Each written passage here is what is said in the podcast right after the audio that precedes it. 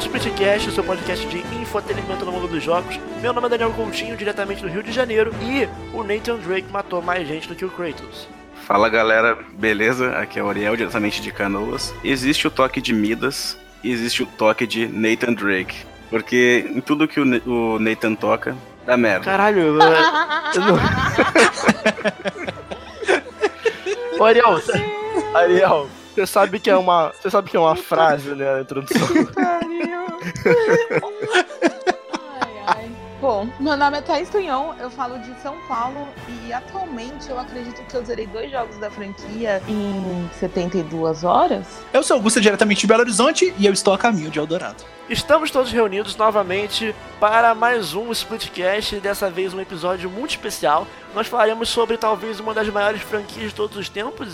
Sim. Será que eu posso considerar como uma das maiores? Podemos, eu acho. Podemos. Uma das maiores que surgiu nos últimos tempos, né? Hoje nós iremos falar sobre Uncharted. Sendo mais específico, iremos falar sobre a trilogia do PS3 com Drake's Fortune, Among Thieves e Drake's Deception.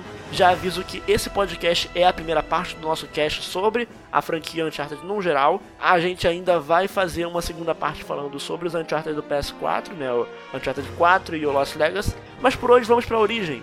Vamos entender da onde vem Nathan Drake e quais foram as influências por trás dessa grande franquia que a gente gosta tanto. Então, pegue sua relíquia antiga, amaldiçoada, favorita e vem com a gente que está começando mais um Splitcast, mas cuidado porque senão tudo pode desmoronar. Vem com a gente.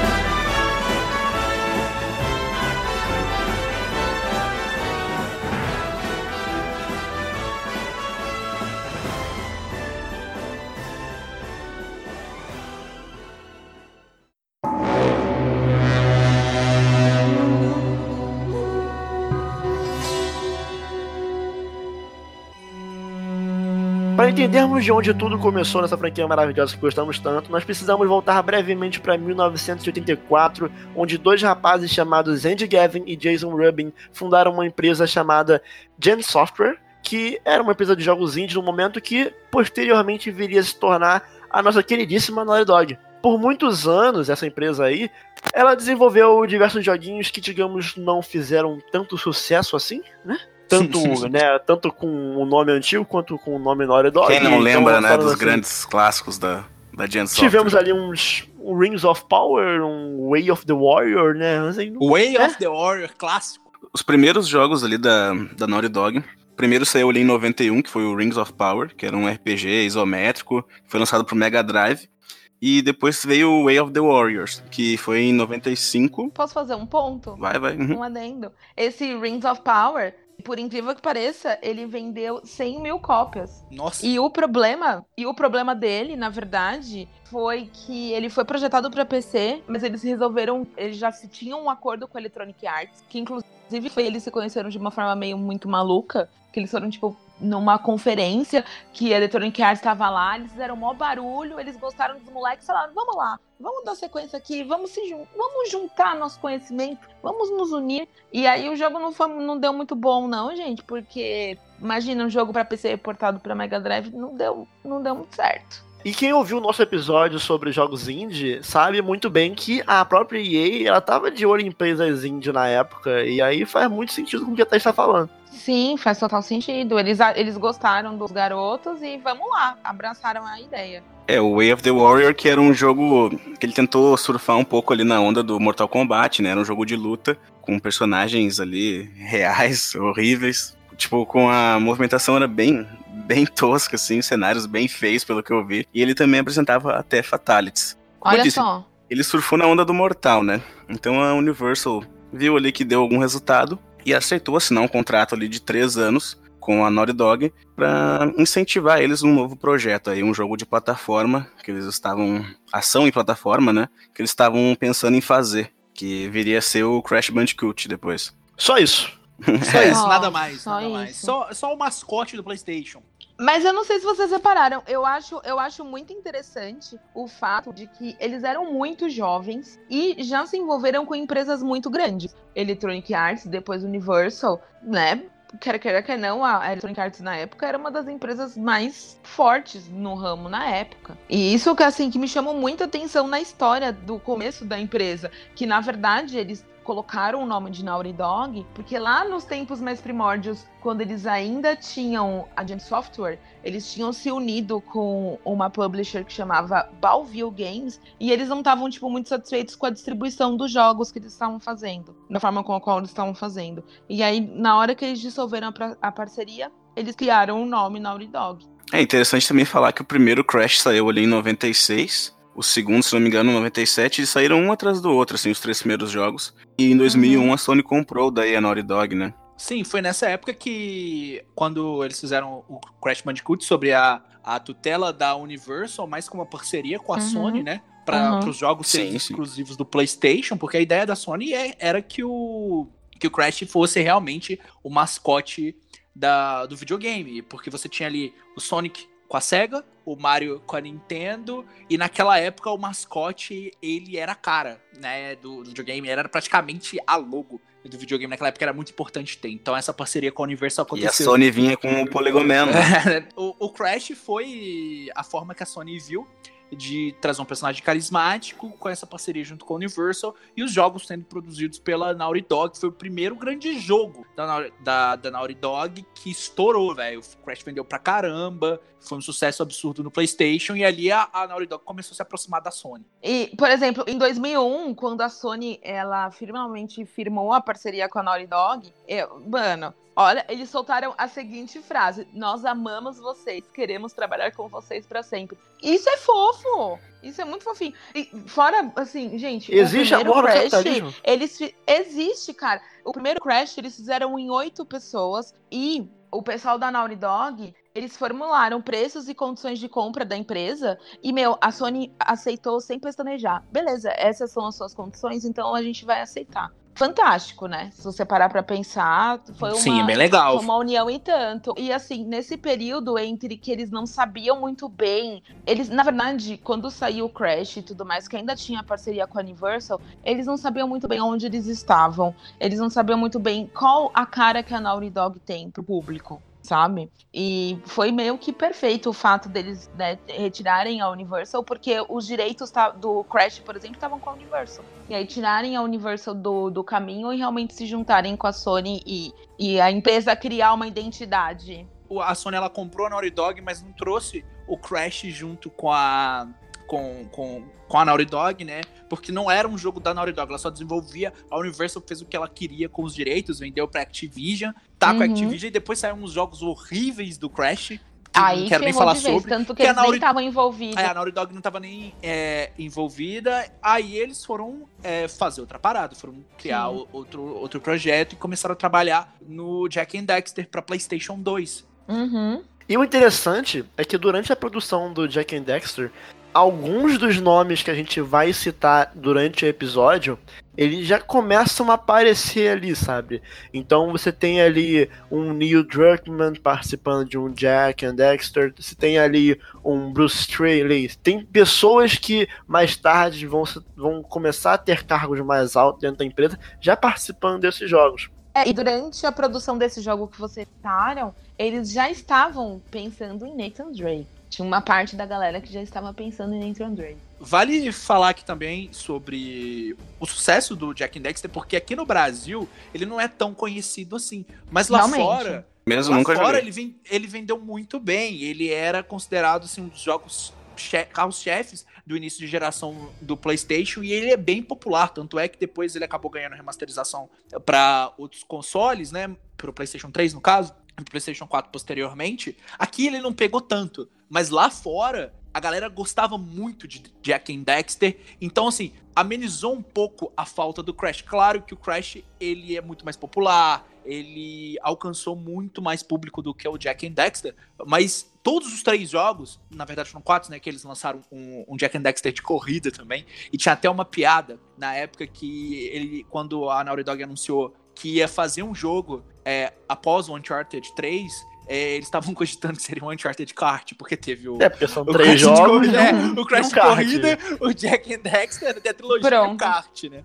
Aí eles até fizeram essa piada na época. Mas o, o legal é que depois que eles encerraram a produção do Jack 3, a empresa ela ali juntou os funcionários mais talentosos que tinha na empresa para começar de fato o desenvolvimento de um novo projeto sob o codinome Big. Eles queriam fazer uma franquia nova, ao invés de continuar com seus jogos, digamos que cartunescos, né, da época do PS2. Uhum. A Sony e a Naughty Dog elas queriam mostrar para o mundo a potência do PS3 e como ele conseguia reproduzir os gráficos incríveis para a época. Então, uhum. Então eles tiveram a ideia de fazer um jogo com personagens humanoides, né, realistas, com algo bem meio que cinematográfico para mostrar pro mundo que, pô, olha lá, videogame, ó, tá chegando no nível do cinema, hein? Então eles optaram pelo realismo estilizado, que é basicamente o tom dessa franquia que é Uncharted. E é uma franquia que é realista ao mesmo tempo que tem elementos fantasiosos e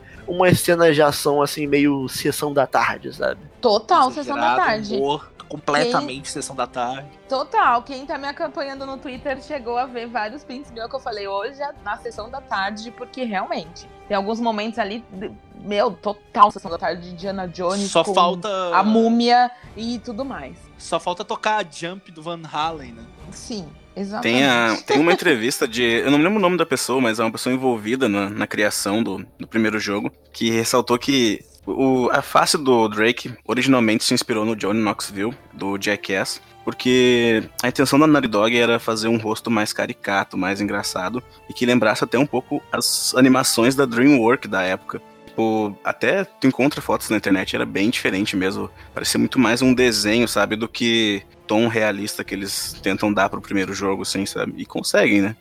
Eu, eu gosto, eu gosto dessa parte caricata. O Drake é um personagem caricato. De, ele claro, tem, claro, mas muito mais é... no, no, estilo dele do que. Sim, sim. Não é um Crash, não é um Jack, é um Dexter, mas ele é um personagem caricato e eu gosto disso. No porque humor. Ele, eles mantiveram é, essa. as raízes da própria Naughty Dog ali no PlayStation, né? Que fez o Crash, Jack and Dexter. E eram jogos de plataforma, de ação com elementos de plataforma, mas muito puxados para plataforma. E o Uncharted é um jogo de ação com elementos de plataforma. Ele tem muito mais, ele tem muito mais veia de, de ação, né? Ele, ele é muito mais pautado na ação do que na, na plataforma, mas ele tem momentos de plataforma o jogo inteiro. Então eles conseguiram trazer um pouco da experiência que eles tinham com o Crash, com o Jack and Dexter, que é bem menos plataforma do que o, o, o Crash, e aplicaram isso muito bem no Uncharted. Disso que você está falando, da, da questão da plataforma, você pode ver que em questão de gameplay, o jogo ele é assim, ele puxa um pouco, ou até bastante, de Gears of War, sabe? Da, do sistema de, de o sistema de tiro, né, de, com cover e tudo mais. Uhum. Assim, foi Gears of War que trouxe isso, não, não sei ao certo se eles inventaram. A mira acima do ombro é uma coisa que começou no Resident Evil 4. Exatamente. O Gears of War em 2006 começou lá com, com o sistema de cover, né? Ele eu não, eu não, sei exatamente se foi o Gears of War que inaugurou isso, mas provavelmente é o jogo. Popularizou. Que é, popularizou isso. Aí em 2006 você teve isso com Gears of War e eles utilizaram isso muito bem no Uncharted, tanto que tiveram vários jogos ali pra frente que. É, não, acho que foi o Gears que mesmo que criou. É, provavelmente foi o Gears mesmo. Mas é, ali, dali pra frente, pô, veio Uncharted, veio GTA, quase tudo, né? Que era jogo de ação em terceira pessoa, tinha sistema de cover. E eles aplicaram no Uncharted de uma forma bem Uncharted. Ficou bom. E assim, a galera gosta de comparar muito com, com o Tomb Raider. E assim, gente, é, não tem nada a ver. Ai, Tom, Lara Croft de, de tipo masculino. Não é muito diferente. E eu falo isso mesmo sendo. Um, eu joguei todos os jogos antigos da franquia Tomb Raider. Eu não vou discordar de você, porque você é nosso especialista Tomb Raider. Então, assim, longe de mim de querer debater alguma coisa em relação ao Tomb Raider. Uhum. Mas, assim, digamos que os dois jogos buscaram as mesmas inspirações é, em Possível. questão de temática, sabe? As inspirações de Uncharted e Tomb, Ra Tomb Raider foram as mesmas, praticamente é, as mesmas fontes de pesquisa e as mesmas inspirações que foi o, o, o Indiana Jones. Só que o Tomb Raider ele vai para outro caminho, ele é muito mais exploração, ele é muito. Você é muito mais coisa. solitário também. A Tomb né? Raider ela não foca muito nessa parte de ação. O combate dela é horrível. Você faz tudo de peito aberto. Não, não existe um enfoque nisso. E o enfoque dela é plataforma, puzzle, e é isso aí. E no caso dele é diferente. Ainda não se sabia como fazer o gameplay ideal para esse tipo de Exato. jogo. Exatamente. Então, o dela vai para um lado e o dele vai para outro totalmente diferente. Tanto que a parte dele, ao meu ver, de, de combate é muito bem feita, né? A mira é muito, muito precisa, é muito bem feita. Ele peca, por exemplo, na parte que se diz respeito a puzzles. Os puzzles são fraquíssimos. Mas eu acredito que seja também porque não era o propósito. O propósito dele possivelmente era enfocar no combate, até porque ele sofre aí essas, essa influência muito forte de Gears of War, né? Então, assim, eu vejo um pouco disso. Mas uma coisa que você falou que é interessante também é porque a gente pode comparar com o Tomb Raider é, remake de 2013. Porque Uhum. o Tomb Raider de 2013, ele já foi um remake do Tomb Raider antigo, só que também pegando inspirações de Uncharted e de Gears of War, sabe? Tem um Exato. quê de gameplay ali mais atualizado. Não É. teria como encaixar um gameplay daquela época nos dias de hoje. Só que uma coisa que vocês falaram é que em relação a você ser sozinho. E isso é uma parada que no Tomb Raider 2013 é, eu vejo como algo a menos que tem em relação ao Uncharted. Eu não sei Uhum. vocês, mas se você pegar esse jogo 2013, eu não consigo dizer pra vocês de cabeça o nome de outro personagem do jogo sem ser a Lara Croft.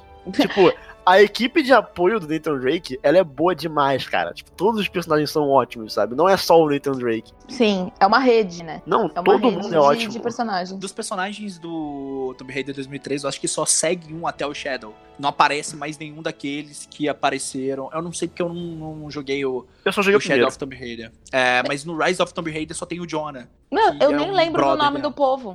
Você falou aí, eu, quem? quem? Jonah? São personagens mal É o trabalhados. Havaiano. É o gordinho? É, é ele Ah, tem ok, até lembrei. O, o, o, o mais atual tem ele, mas o resto dos personagens. Porque assim, é, tem um, um- um grupo grande, mas nem todo mundo segue, né? Tem um, né, umas mortes aí no percurso, mas no, no final do jogo ainda tem bastante personagem. Nenhum deles volta, retorna. Ninguém retornou da onde Ninguém, ela velho, foi, ninguém. dos tumbos malditos. Não, Ela tem uma amiga, ela tem uma amiga japonesa dela lá que é até importante pra história do primeiro Tadinha jogo da lá. Que, bichinha. que a menina some, mano. Tadinha da bichinha. E tem outro ponto bem importante, a, é, que diz mais respeito da, do personagem em si. O Nathan é muito engraçado, ele tem um humor negro absurdo e você se simpatiza com ele. A Lara não, é deusa e você é um ser humaninho normal, entendeu? Ela não, não causa essa, essa aproximação, principalmente os jogos mais antigos, né? Agora, ela, com essa humanização que ela sofreu, ela ficou um pouco mais próxima, mas ainda assim, nada comparado com o Nathan. Nada. Ela era Ele é muito, muito séria carismático. nos jogos antigos, né? Ela é totalmente. Mas não é que ela era séria, ela era praticamente imatável, gente. Nem sei É, se imatável existe, mas ela, tipo, ela fazia uns negócios assim que você ficava desacreditado, né?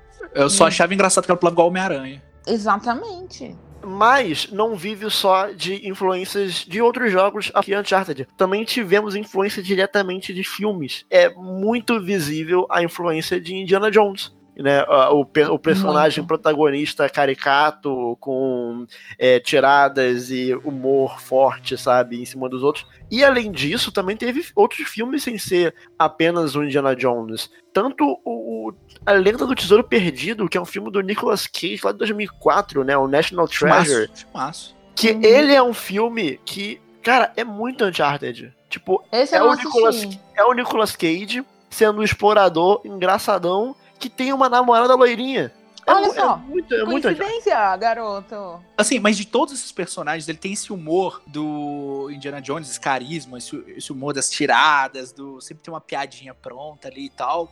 É, tem essa, tem esse personagem do Nicolas Cage também. Mas o personagem que o Nathan Drake mais parece pra mim é o do Brendan Fraser em A Múmia. E Uncharted tem muito de A Múmia também. Tem até os besourinhos, gente. O elenco de apoio da Múmia, inclusive, lembra muito de Uncharted. Lembra? É interessante também a gente ressaltar que a Amy Henning, né, que ela escreveu, se eu, se eu não me engano, os três primeiros jogos, ela iniciou a faculdade de cinema, né? Então, ela até já deu Sim. entrevistas falando que isso foi muito importante. É uma questão que a gente vê muito nos jogos da franquia do Uncharted, é que, diferente até um pouco do Tomb Raider, o Uhum. enredo e o- os personagens, né, o elenco de personagens é muito importante. E isso também tem muito a ver com o roteiro e o enredo do, do jogo. a dinâmica do- dos personagens, né, do grupo de apoio da Múmia, cara, eu, eu vejo o filme da Múmia e eu lembro de Uncharted. Sim, sim, por- porque até os- as conversas que tu vê eles tendo um, entre, entre eles, né? São, são conversas que humanizam os personagens. Que é uma constante entre escritores de, de, de jogos, né? Que tem essa, esse viés mais pro lado narrativo. Não que Uncharted seja a obra-prima narrativa e de roteiro, mas você tem o Kojima, por exemplo, que é um cara apaixonado por cinema, sabe? Que o cara queria fazer Uhum. cinema. E então Uhum. isso é uma constante no mundo dos jogos, sabe? Pessoas que querem colocar a arte dela é, através de alguma mídia e encontram no videogame essa forma de passar para as pessoas a, a mensagem. Eu acho ótimo, gente. Pode continuar, viu? Fica muito bom, muito imersivo e não dá vontade de parar. Outro filme que a gente pode falar que o Uncharted se inspirou foi no Duro de Matar, né? Pelas cenas de ação, tirar o fôlego e também por o Drake ser quase um personagem, olha, difícil, hein? O cara é realmente duro de matar, porque o- cada coisa que acontece com ele nesse jogo, nos três jogos, né? Mas aí eu já digo que é uma inspiração em geral em filmes de ação da época, sabe? Claro, Todos claro. esses filmes de personagem solitário que sai matando todo mundo e é, nunca é atingido por bala nenhuma. É, é, tudo isso foi uma bagagem que conseguiram trazer pra essa franquia, sabe? Ah, os jogos da franquia Uncharted, né? Eles, eles também, de repente, o sucesso deles são porque eles soam familiares pra gente, né? Eles têm uma história interessante que mistura ali ficção com, com realidade, né? Uhum. personagens interessantes e um roteiro legal. Tipo, não é nada inovador, digamos assim, que a gente nunca tenha visto, mas que tudo, a soma de tudo ser bem É feito. divertido. É, divertido. Isso é tão proposital e, e as pessoas às vezes não percebem, mas, gente, Uncharted tem. Tem uns subtítulos muito filme, sabe, de Indiana Jones. Sim, claro. Tipo, não é Uncharted 2. É tipo Uncharted 2 Among Thieves, sabe? É muito. Exatamente. Indiana Jones e Caçadores da Arca Perdida, né? E narrativamente falando sobre Uncharted, ainda é algo interessante é que a franquia ela consegue seguir um padrão narrativo que acabou se tornando bem popular né, no final da geração PS2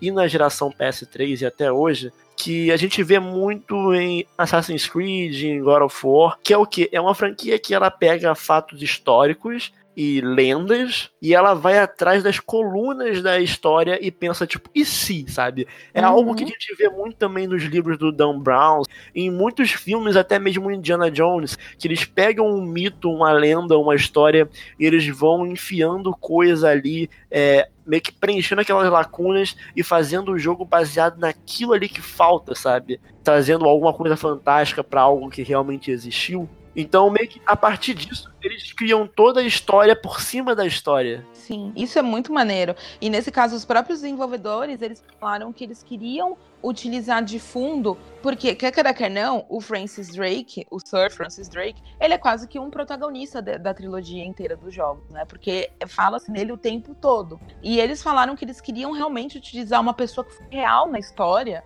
pra causar essa sensação de, de similaridade, de ser fácil da gente, da gente lembrar, de ser uma coisa palpável mesmo. Tipo, realmente, olha, gente, essa pessoa existiu, aconteceu, sabe? E eu achei isso muito interessante também. E realmente, né, traz um pouco mais próximo da gente. É, muita gente provavelmente descobriu, né, quem era por causa disso. Exatamente. E assim, é lógico, né? Ele só era um, ele era um navegador inglês que recebeu esse título de Sir Francis Drake porque ele destruiu a armada espanhola. Fora isso, ele conseguiu dar a volta no globo, né? Navegando. Então ele ficou muito famoso por conta disso. E eu acredito que eles tenham tirado essas histórias dos jogos por conta dessa circunnavegação que ele realizou, né? Então eu acredito que as histórias surjam daí. E aproveitando que o Ariel falou um pouquinho da Amy Hennig, eu acho que cai bem a gente falar um pouquinho também das pessoas que estiveram por trás dessas histórias, as pessoas que cons conseguiram trazer esse mundo fantasioso pra realidade, pra dentro do videogame, sabe? Uhum. Então, a gente teve aí a Amy Hennig, que ela foi a diretora, criadora da série, né? A cabeça da série, basicamente. Ela também trabalhou no Jack and Dexter. Acho que quase todo mundo que a gente comentar aqui vai falar do Jack and Dexter. Ela trabalhou também na série Legacy of Kain, né, que tem o Soul River, né, e tem outros jogos ali. É o que eu me lembro mais porque foi o que eu joguei, né. Uhum. Sim. E hoje, infelizmente, ela tá aí. Qualquer jogo que ela bota a mão, o jogo não vai pra frente, né? Ela tentou fazer o Star Wars. Ela saiu da Naughty Dog pra fazer esse Star Wars, se juntou a EA e deu merda. Além da Amy Henning, eu, eu, eu, tenho prazer aqui. Eu tava até conversando com o Augusto um dia desses que a gente tava falando sobre é, pessoas que a gente tem como ídolo, né? Eu tava falando, eu acho que eu não tenho ídolo, sabe? Tipo assim, eu não, não, não tenho um ídolo que eu fico endeusando, que eu ficaria nervoso se eu chegasse perto. Mas aí eu lembrei de um nome, que é Neil Druckmann. Talvez é, é um dos caras que se amanhã, porque isso tem se tornado comum, né, na, nos noticiários, é um cara que se amanhã sai uma notícia falando que ele é um escroto e abusa funcionários. Nossa, e... eu vou ficar mal. Eu, eu ia ficar mal real, sabe? Eu, eu nossa, eu, eu ia ficar, ficar muito mal. Mas o, o Druckmann começou trabalhando na Naughty Dog como programador, né, é, de gameplay uhum. do Jack. Ele chegou para a equipe de Uncharted já como um game designer e co-diretor, co-escritor e, e aí depois ele foi co-lead game designer no 2, foi também co-escritor. Ele não trabalhou no 3, tanto ele quanto o Bruce Trailer, que a gente vai falar mais pra frente, porque eles estavam ocupados fazendo um tal de Last of Us. E depois ah, ele, ele voltou para fazer o Uncharted 4 como diretor criativo. Então, assim, o cara, ele não dá uma bola fora, sabe? É ele roteirizou o Uncharted 4 também. Né? Uncharted né? 2, 4, Last of Us, o cara não dá uma bola fora. E como uma curiosidade, eu não vou entrar muito nesses detalhes, porque não é um podcast sobre o Neil Druckmann, apesar que eu queria que fosse, mas hum. o Neil Druckmann, ele trabalhou como playtester em What Remains of Edith Finch. E aparentemente tá fazendo a mesma coisa com Gears of War 5 aí. Mas além de Neil Druckmann, também temos o nosso querido Bruce Trailer, que trabalhou até em Crash Team Racing como artista. Ele é sempre o lado mais criativo da dupla Bruce Trailer e Neil Druckmann. E trabalhou no Jack Dexter, foi diretor de arte, de Uncharted né? 1, 2, 4, trabalhou no Last of Us. E a gente teve também os nossos atores, né? Que, né, o que falar, o que falar de Nolan North? Ah, Nolan North tá no meu coração. Eu não uhum. consigo, eu não consigo é o Drake, né? jogar Uncharted em Exato. português. Não dá.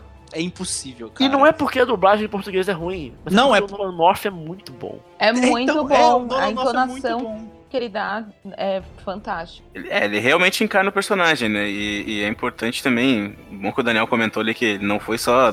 Não foi só a dublagem, né? Tem muita gente que acha isso. Ele fez todo o mocap também do, do jogo, né? Tudo. Sim.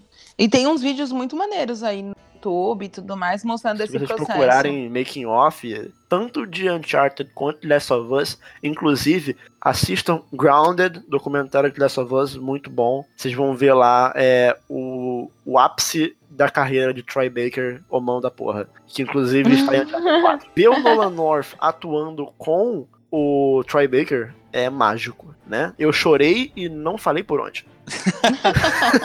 Tem outro trabalho de dublagem que eu tenho que destacar na série, que é da Emily Rose, que faz a Helena Fisher. Ela também é muito boa dubladora. Muito. Desde o primeiro, ela consegue passar um carisma gigantesco pra personagem. Você se importa com aquela jornalista que tá ali no meio daquilo tudo, sem saber muito o que vai acontecer com ela. E é uma personagem que tinha tudo para ficar ali no, no primeiro mesmo. E graças ao bom desempenho da Emily Rose, Helena Fischer foi uma personagem muito popular, voltou pro segundo, pro terceiro, pro quarto e ficou aí até o final do franquia. Uma, uma, curiosidade em relação a Emily Rose, o primeiro contato que ela teve com a Naughty Dog foi ela comprando um carro de um funcionário da Naughty Dog. Ah, e esse carro já vinha com. O cara tinha um adesivinho da Naughty Dog. Então, a, ela sempre diz que ela tinha um adesivinho no carro dela da Naughty Dog antes mesmo de trabalhar com a Naughty Dog. Era o destino, gente. Olha só. Pra, e para completar essa triagem de bons dubladores, pelo menos do primeiro jogo, a gente vai falar do resto depois, tem o Richard McGonagall, que fez o, o Sully. O Sully também é do cara. Ah, ele é maravilhoso. O né? Sully é muito bom, mano. Toda, toda hora o Sully, ele, para completar uma frase, ele tem que mandar um God damn it. Ele não consegue. É sempre um God damn it. Uncharted a gente consegue sempre colocar mais personagens no jogo e rapidamente tu se importa com eles já, né? O é, Sully dá 10 minutos de jogo, tu já se preocupa. Foi bem o que o Daniel falou. Você pega o Tomb Raider, você não lembra não de lembra nenhum ninguém, personagem né? além da Lara Croft. Você não lembra dos vilões, por mais que os vilões de Uncharted também sejam, sejam a maioria esquecíveis, mas você pega não, o elenco de apoio, você pega todo o elenco de, de, de, de, apoio, você pega o Sully, você pega a Helena, você pega a Chloe, você pega o, o a Chloe do 2, né? Tem o Charlie Cutter, no Uncharted 3 também, que é um personagem que só aparece no Uncharted 3, mas o cara, tipo, Ele é protagoniza engraçadíssimo. várias das cenas mais engraçadas do jogo. E você Ele tem lembra. várias fobias. É, você lembra do Charlie Cutter, o cara que aparece só em um O jogo. Cutter Então, foi assim, são inspirado no. Jason Statham, né? Foi inspirado no Jason Statham, assim. Acho que ele nem sabia que tinha sido inspirado nele, né? Mas ganhou esse, essa recordação aí pra ele. É, eu, eu não- lembro, eu não esqueço de, de, um, uma- de um momento no jogo que o Nathan chega e fala, pô, vocês demoraram, apareci que aconteceu, eu tava tentando ligar pra você, mas não conseguia. Ele, ah, eu vi a ligação, tentei retornar e não consegui, porque, ah, porque eu não tinha crédito. Ele, pô, você tem um celular pré-pago? Ele, é, eu tenho um celular pré-pago, Exatamente. é mais econômico. É muito bom.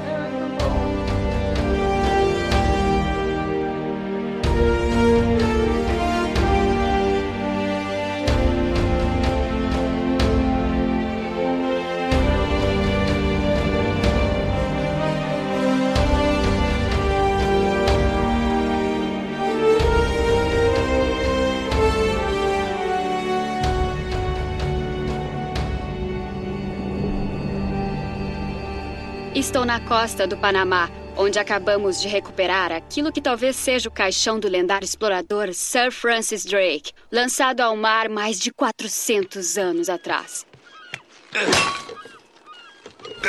Você tem certeza que quer profanar os restos mortais do seu ancestral? Você faz parecer tão errado.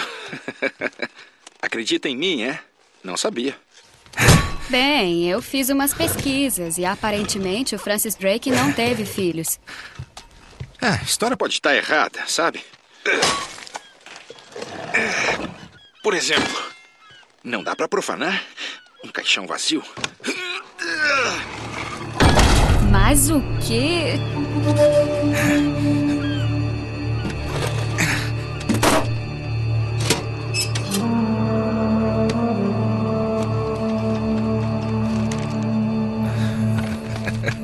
Seu desgraçado.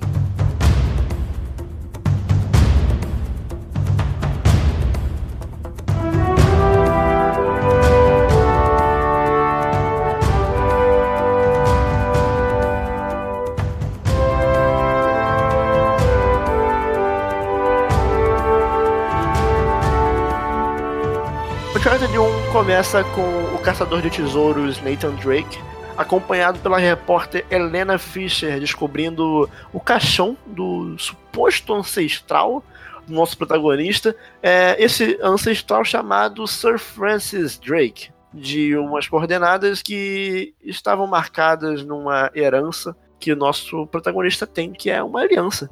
Mas, mais tarde, lá em Uncharted 3, a gente acaba descobrindo um pouco mais sobre isso, mas o plot de Uncharted 1, ele é todo baseado no que ele encontra nesse caixão e, consequentemente, na busca pelo Eldorado. O Na Eldorado América do que- Sul, pessoal. Olha aí, Olha assim aí. como assim como o que? Assim como Church in the Darkness, also Now Playing.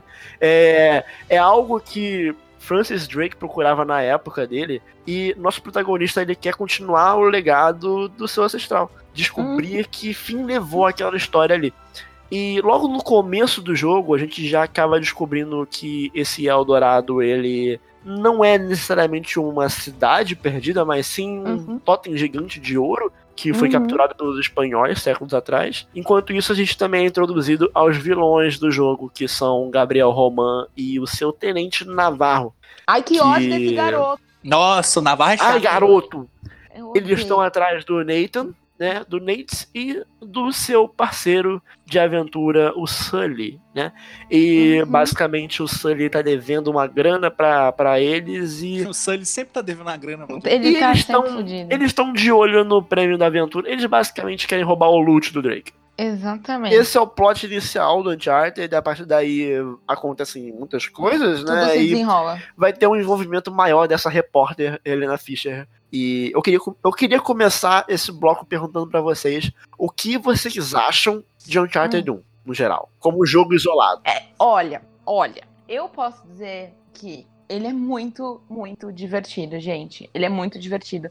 Tanto que eu, inicia, eu não tinha jogado o primeiro jogo da franquia. Eu tinha comprado a coleção, a coletânea, quando ia sair o quarto jogo. Eu falei, bom, eu não tive contato com o primeiro jogo. O terceiro eu tinha dado uma dropadinha. Eu falei, agora é o momento. O segundo, eu, obviamente, joguei ele do começo ao fim.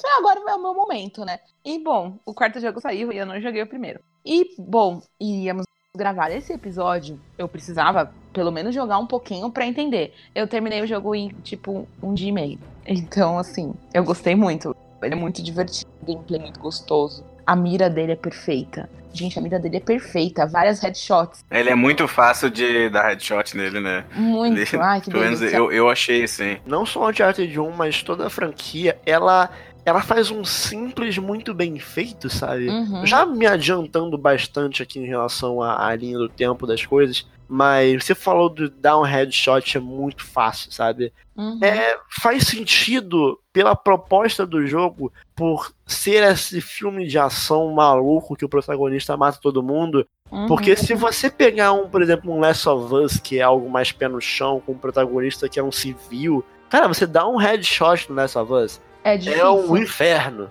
Principalmente no É, começo do jogo, que o, o, o Joe tem, tem mal de Parkinson, sabe? É. Mas Uhum. no Chega a ter Uncharted, troféu pra matar 100 muito mais caras com tiro na sabe? cabeça. E é muito gostoso porque ele se desenrola de uma forma leve e divertida. O humor dele é muito bom. Então ele vai se desenrolando de uma forma bem gostosa. O desafio, eles, assim, eu achei que eles acertaram na mão. Ele não tem ainda as mecânicas de stealth e, e ele não tem combate corpo a corpo. Então é só a parte de arma de fogo. E ele é bem sucedido nisso. É, agora, no que se diz respeito a puzzles, é o que a gente já até tinha falado no bloco. Ele é bem deficitário. Então, é só você olhar a, cader- a caderneta dele, né, das anotações, que você resolve tudo bem rapidamente. Então, se Eu você acho tá buscando É, você- puzzles complexos, não é nesse que você vai ter. Eu né? É porque adoro. assim, você. No Tomb Raider, tu tá jogando lá, tem horas que você vê um puzzle e você fala, tipo, "Bah, o que, que, que eu faço aqui? Não sei. É, são complexos, bem Caguei. complexos. O Uncharted, é, você, você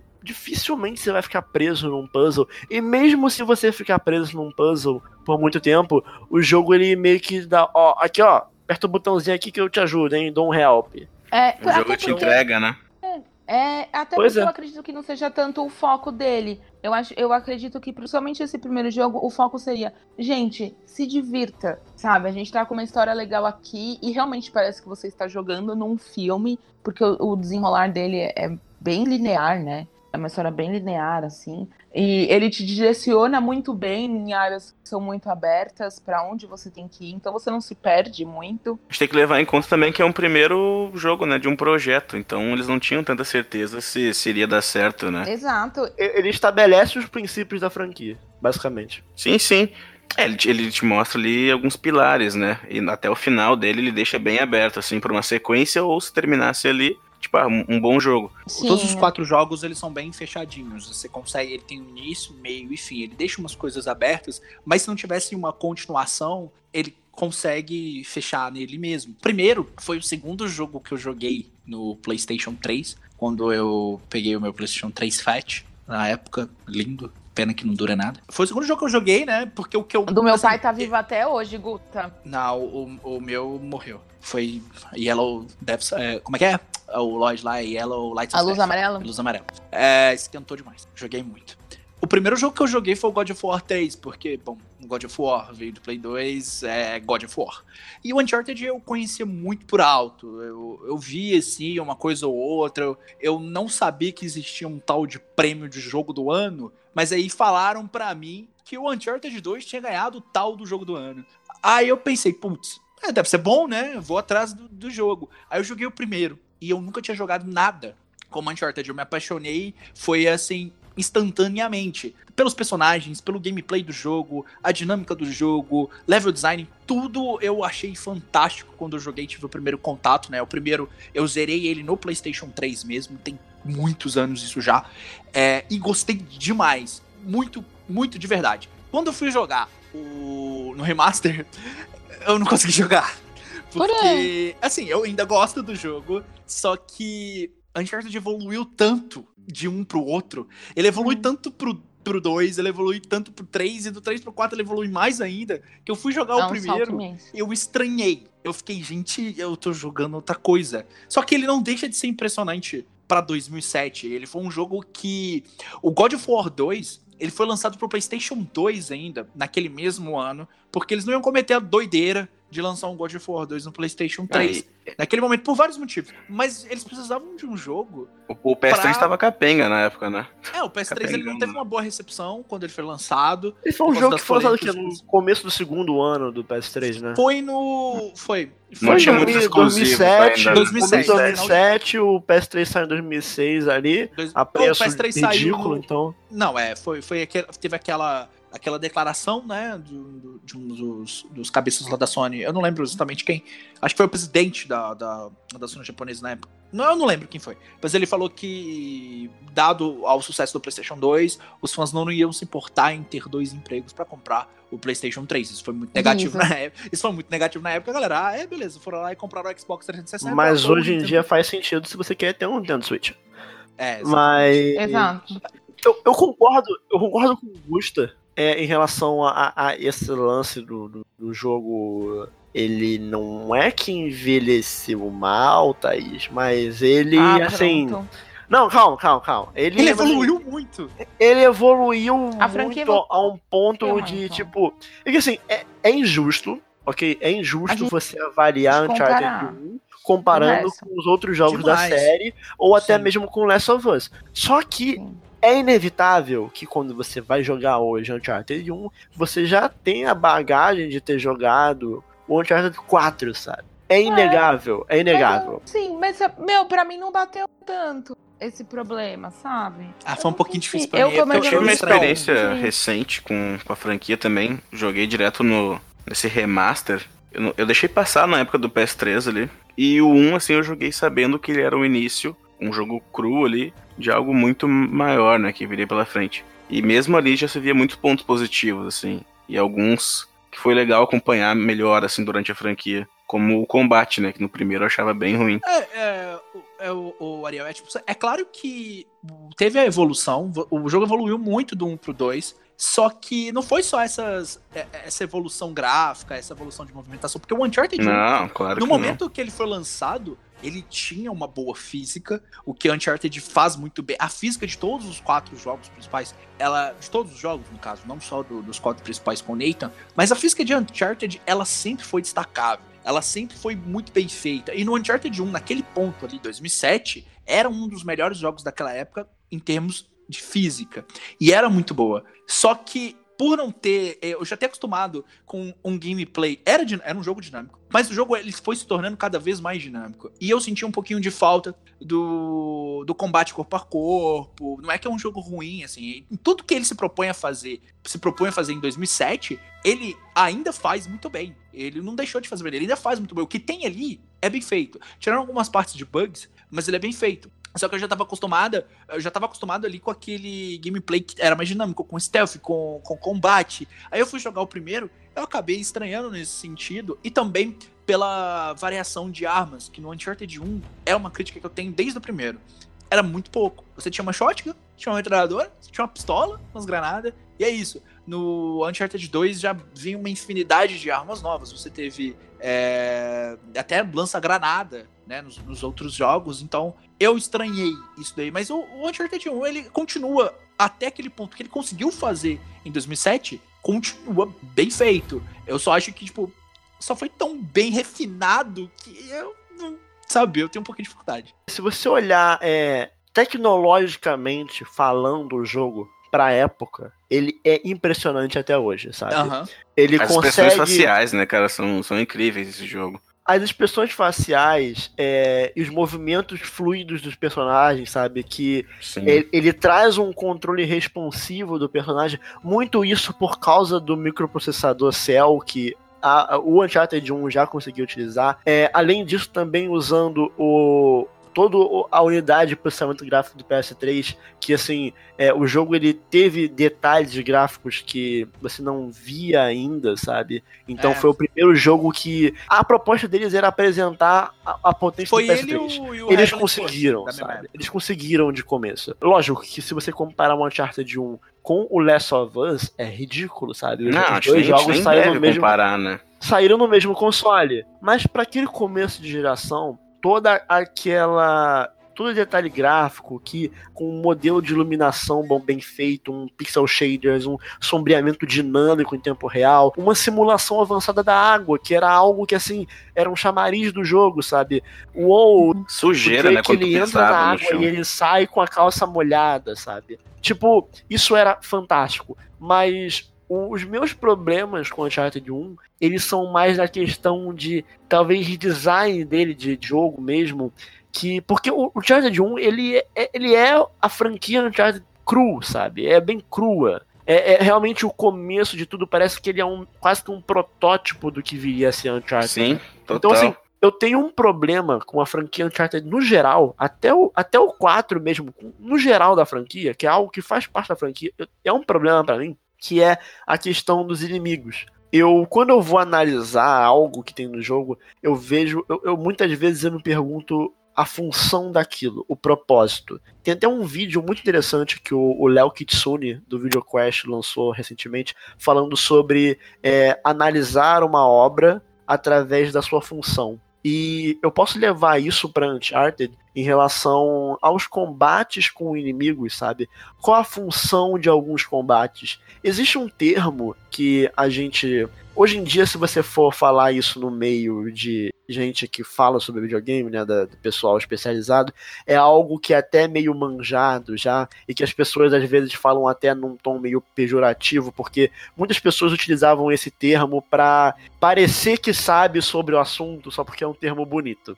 Mas tem algo que é muito importante em Uncharted, que é a dissonância ludonarrativa, que é basicamente você ter um gameplay que condiz com a narrativa da história.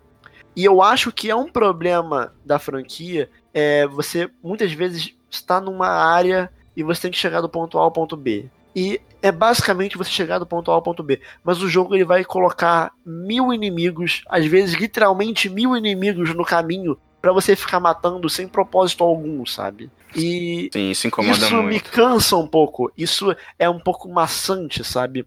Então acaba vindo inimigo atrás de inimigo, atrás de inimigo, atrás de inimigo.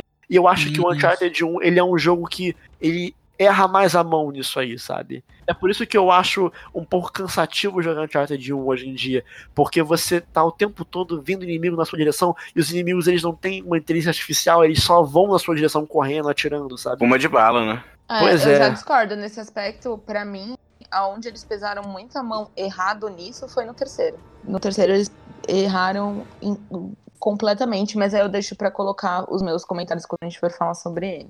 Um- Algo que me incomoda no primeiro Uncharted é que parece que tu tá entrando sempre em, em pequenas arenas, assim, sabe? Tipo, pra, pra lutar. Tu, tu, tu sabe o que vai acontecer. É um pouquinho de plataforma, corre um pouquinho, aí tu já sabe que tu vai ter que se abaixar e, tipo, vai vir algum monte de inimigo. E aí, tipo, o gameplay meio que se repete sempre, sabe? É, porque eles colocam as coisas numa disposição que você já sabe que ali vai. Uhum. Então você já tá meio que preparando pra receber Mas isso. a- a- essa questão de, de ser previsível, aí eu já não vejo muito como um problema, porque o jogo inteiro ele é mais previsível, sabe? Sim, mas eu concordo com você que às vezes realmente existe um pouco de falta de propósito em alguns combates. Porque você não precisa desenvolver uma habilidade, você não precisa desenvolver uma estratégia. Você tá ali e vai, mano, vai pra cima. Basicamente isso, é você ir pra Sim. cima. E ter um pouco de sorte. De Isso é uma- fulano não te acertar. Isso é uma discussão bem ampla que a gente pode até um dia pensar em gravar algo sobre isso, Uhum. que é a, a- a- o propósito da, da violência num jogo, sabe? Sim, É, eu acho quando eu digo interessante. violência não é necessariamente sangue na tela, Mortal Kombat, God of Uhum. War, não. É o combate, sabe? Sim. Tem jogo que ele precisa ter um combate só pra chamar a atenção de um certo público, Pra existir o Uhum. gameplay em si, sabe? Pra não ser só um jogo de andar, cena, andar, cena e de vez em quando uma confusão rolando, sabe? Uhum, Mas enfim, sim. é videogame. A gente É. diz que é videogame, True, mas a gente é- aceita. É, exato. Eu concordo É, com você O nesse pessoal bate muito nessa tecla Certo. também do Drake matar muita gente, né? Isso acontece em todo jogo também, né? Uh, Tem até um troféu no, no PS4, se não me engano, no Uncharted 4. É, o nome é esse Dissonância Ludonarrativa. Sim. Já é meio que uma homenagem, né? Quando tu, tu Uhum. mata um, um número X de inimigos. É que foi um termo, um termo que foi muito falado na época de Uncharted, Na exatamente época, né? por causa disso, sabe? E as pessoas falaram tanto que, assim, de vez em quando vinham os caras que não entendiam bolhufas do que estavam falando e soltavam um termo dissonância do, do narrativa só pra parecer inteligente, sabe? Muito Mas bom. o que é interessante da gente Odeio ver isso já nesse primeiro jogo, cara, o mais forte, assim, do, dos personagens, sabe? É um que mais dá espaço, assim. Os outros já focam um pouco mais no Drake, na história deles. E nesse não. Ah, a gente vê que mesmo tendo alguns probleminhas de gameplay, irritando, tu ainda quer continuar jogando ele porque a história é muito boa, né? Os personagens são muito bons também. As histórias de Uncharted, elas são básicas, se você for ver. Sim, sim, nada. É, as histórias, as histórias elas são previsíveis, sabe? Você sabe mais ou menos qual vai ser o desfecho daquilo. Só que o interessante de Uncharted é você exatamente ver como é que vai chegar até o ponto B. Você sabe que vai chegar no ponto B. É, é óbvio que vai chegar no ponto B. Mas como vai chegar? O set piece que vai ser formado em torno daquilo, sabe? Eu acho que assim, algo que a gente vai falar mais no Uncharted 2, principalmente, e no 3 também, são os set pieces, sabe? Uncharted é muito baseado nesses set pieces que são momentos em que, cara, tá tudo desmoronando e você tá atirando e Sim. tá o mundo se acabando em volta e algo grandioso sendo, sabe? É, são momentos que você olha assim e você fala, caralho, Uncharted, né? O primeiro tem. Nesse primeiro jogo ele é muito mais momentos. corrido, né, cara? É, não, ele é muito ele, mais ele corrido. Tem, ele tem momentos, mas, tipo, que você fala, porra, legal. Mas é no 2 que a coisa começa a ficar começa. grandiosa. E no 2 é grandioso, tipo, de épico, absurdamente bem feito, lindo, maravilhoso, que me fez levantar que me lembrava o primeiro? e bater palma. Uhum. Quando eu joguei o primeiro jogo, eu me lembrava aqueles jogos que. de, de pistola, sabe? De shopping. De Como se andar eu e fosse num atirar. trilho e eu tivesse só atirando, assim. O primeiro jogo Ah, eu sentia ah, muito eu acho isso, cara. Eu acho Não, não, não, eu juro, eu sentia muito isso em um alguns pouquinho. É um pouquinho, cara. Eu digo mais na questão, na parte do tiro, assim, sabe? Que eu comentei ali de tu Não, perceber sim, o que vai faz acontecer. sentido. Era muito isso, assim. E eles exageram no, no combate também, cara. Ah, Eu acho que a grande crítica que eu tenho mesmo ao primeiro, é, além da pouca variedade de armas, é que no normal, quando você pega. Quando, quando você pega ali é, mais ou menos a manha do jogo, ele passa a ser muito fácil. Mas se você coloca no difícil, o jogo É fica completamente infernal. desequilibrado. Porque vem um monte de inimigo assim, imortal, cara. Eu tentei platinar Uncharted. Deve estar, sei lá, deve estar com uns 90% de troféu lá. Tá, dois troféus pra platinar. E um desses é, é zerar no. Não é nem no difícil, é no crushing. Você Ah, toma não, dois tiros, você não. Morre. Não, e a quantidade No de que tava nesse no jogo. Uncharted 1 é um pouco mais fácil, porque existe um bugzinho, né, que você pode usar, que quando você mira com o Drake, você pode trocar de ombro pro ombro direito pro ombro esquerdo, pra você, né, Uhum. trocar onde você tá mirando. E se você ficar encostadinho na parede, Hum. o seu personagem, ele meio que atira por dentro da parede e acerta inimigo, sabe? Então você pode ficar meio que atrás da parede acertando bug. os outros. Então dá pra platinar o Por que, você só 1. me contou isso agora? Mas o. Porque quebra a graça, você tem Ah, que ter o desafio. O desafio Daniel. faz parte. A aventura. Mas era legal também a movimentação do Drake, né, cara? Ela era bem real, assim, a gente pode dizer que quando ele corria, ele corria meio desequilibrado, ele pulava e já tentava meio real. se equilibrando, né? Não diria real, porque Da se eu, tentasse, tentativa, né? se eu tentasse fazer 10% do que ele faz, eu teria morrido. É que ele é Mas- treinado, né? Com certeza. É real. Ficar pendurado pelos Não, ó, bracinhos. eu, vou, eu, vou, tinha- eu vou complementar o que o Ariel disse então. Ele é real pra um filme de sessão da tarde. Mas essa questão do equilíbrio, assim, sabe? Claro. Tu vê que teve uma preocupação com isso também, sabe? As reações quando ele tá na- escorado na parede, recarregando, assim, também. É bem, é bem legal. Tanto que ele demora um tempinho pra recarregar. E ele fica Sim, ele fica olhando, tá né? no, no tiroteio. Sim. E várias vezes ele faz comentários também, né? Que, que se Eu encaixam adoro ali os comentários. Os comentários são muito bons. tiradas, assim, que é, é muito o Drake. É muito bom. ele chamou atenção, mas- mas ele poderia ter chamado muito mais atenção na época, porque ninguém, absolutamente ninguém, queria ter um PlayStation 3 naquele momento. Então, se a Sony ela não tivesse dado os vacilos que ela deu um ano antes, esse jogo ele poderia ter tido muito mais sucesso do que ele teve. Mas o, o Uncharted começou a ganhar mesmo a boca do público foi no segundo, até pelo fato dele ter ganhado o, o, o prêmio de jogo do ano naquela época, né, que era feito pela Spike TV e, e agora é pelo Geoff Kingley, enfim.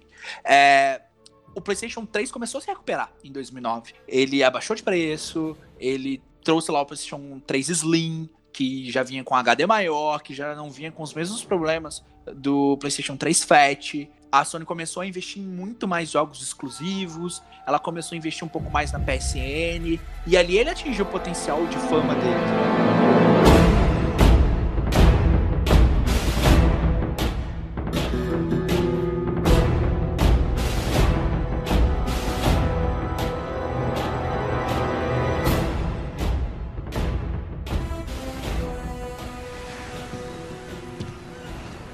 Pode me pagar um drink?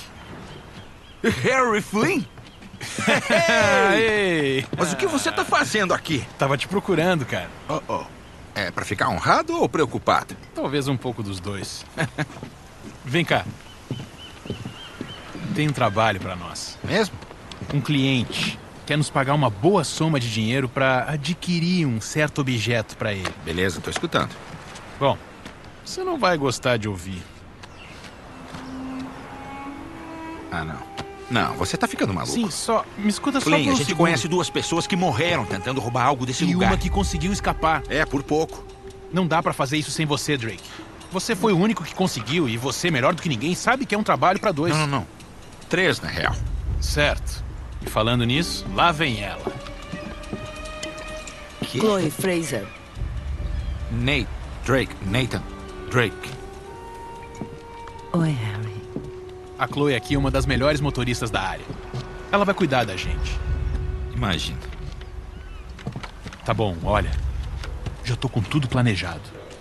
A gente entra pelo esgoto, Ah, já começou bem. o que nos leva até o pátio. De lá a gente sobe pelo muro, corre pelo telhado e cai bem no meio da sala de exposições. Melhor impossível.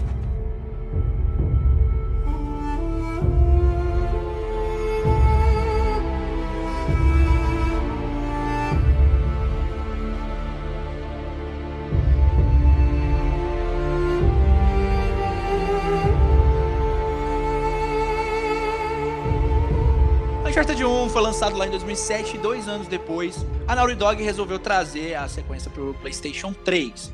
O Como ano do Hexa. O ano do... Quê? O que, garoto? Ah, tu tá falando de Flamengo.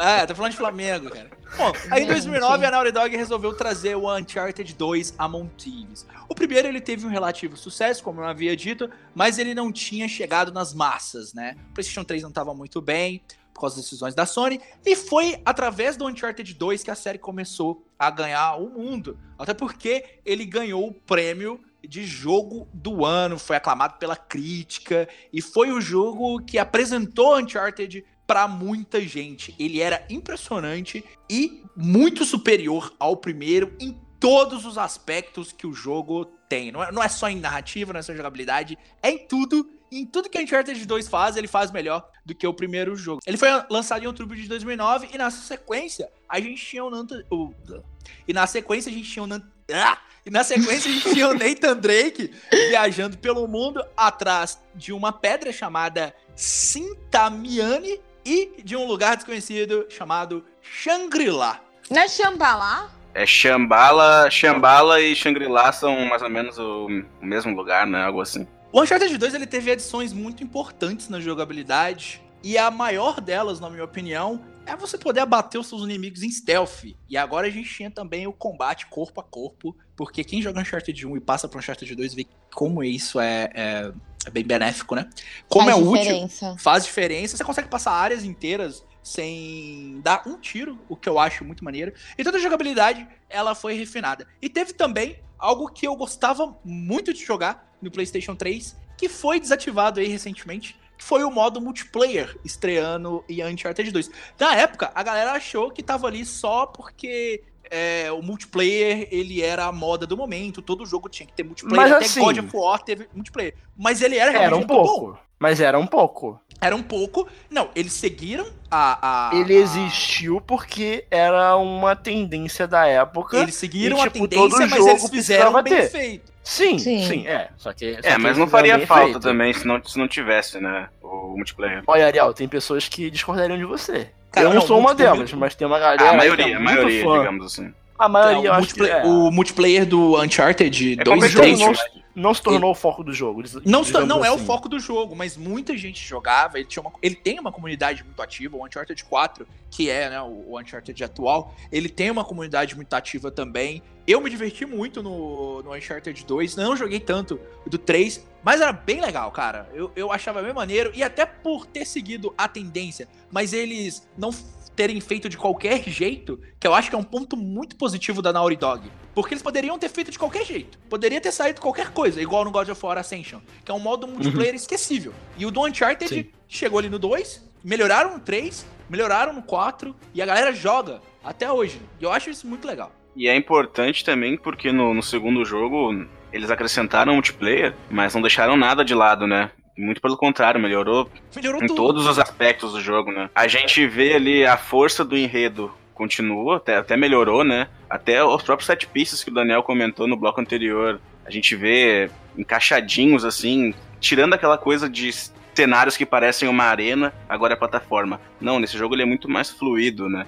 É, Sim. são muito maiores os cenários, né? Exatamente. São muito mais Ou seja, detalhados. gente- mais E a, a exploração também dele melhorou bastante nesse Melhorou segundo jogo, muito. Melhorou comparado muito. ao primeiro. Ou seja, o que já era gostosinho ficou mais gostosinho ainda. Não, ficou muito mais Verdade gostoso. é. É como se você estivesse comendo aquela coisa que você fala, hum, que delícia essa comidinha caseira. E de repente ela se tornasse a comida caseira mais conhecida do mundo, ganhando prêmios e, e- e afins, e você do nada se tornou um chefe renomado pela aquela comidinha caseira gostosa que Parabéns você por essa comparação. Mas olha, eu vou, não sei pra vocês, mas pra mim, o começo do jogo já mostra muito a que ele veio. Porque naquele começo, com o Nathan lá meio desmaiado, dentro daquele vagão de trem pendurado, lá no Himalaia, ele todo sanguinolento, ele subindo correndo, o vagão de trem caindo. Cara, você já Ah, é sabe que o loucura. negócio vai ser ferrenho e louco e, e tiro, porrada e bomba, ação, emoção e tudo mais. Só fiquei triste porque eu não tinha Helena e ela foi substituída pela Chloe.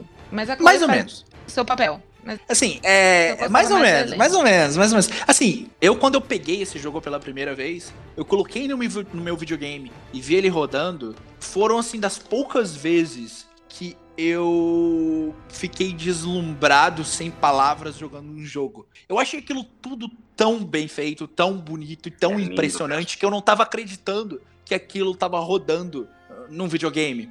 Pra mim, aquele momento foi é um dos surreal momentos- mesmo. foi, foi um dos momentos que eu falei, cara, eu tô com um videogame de nova geração na minha mão. Isso aqui é Uhum. nova geração pra mim. Isso porque eu já Next tinha jogado. É, eu já tinha jogado. Eu já tinha o Xbox 360 há muito tempo. Já tinha jogado é, alguns outros jogos. Eu tinha jogado o God of War 3, que eu achei. Pô, o jogo é bonito pra caramba. Não, é Joguei o Uncharted é 1.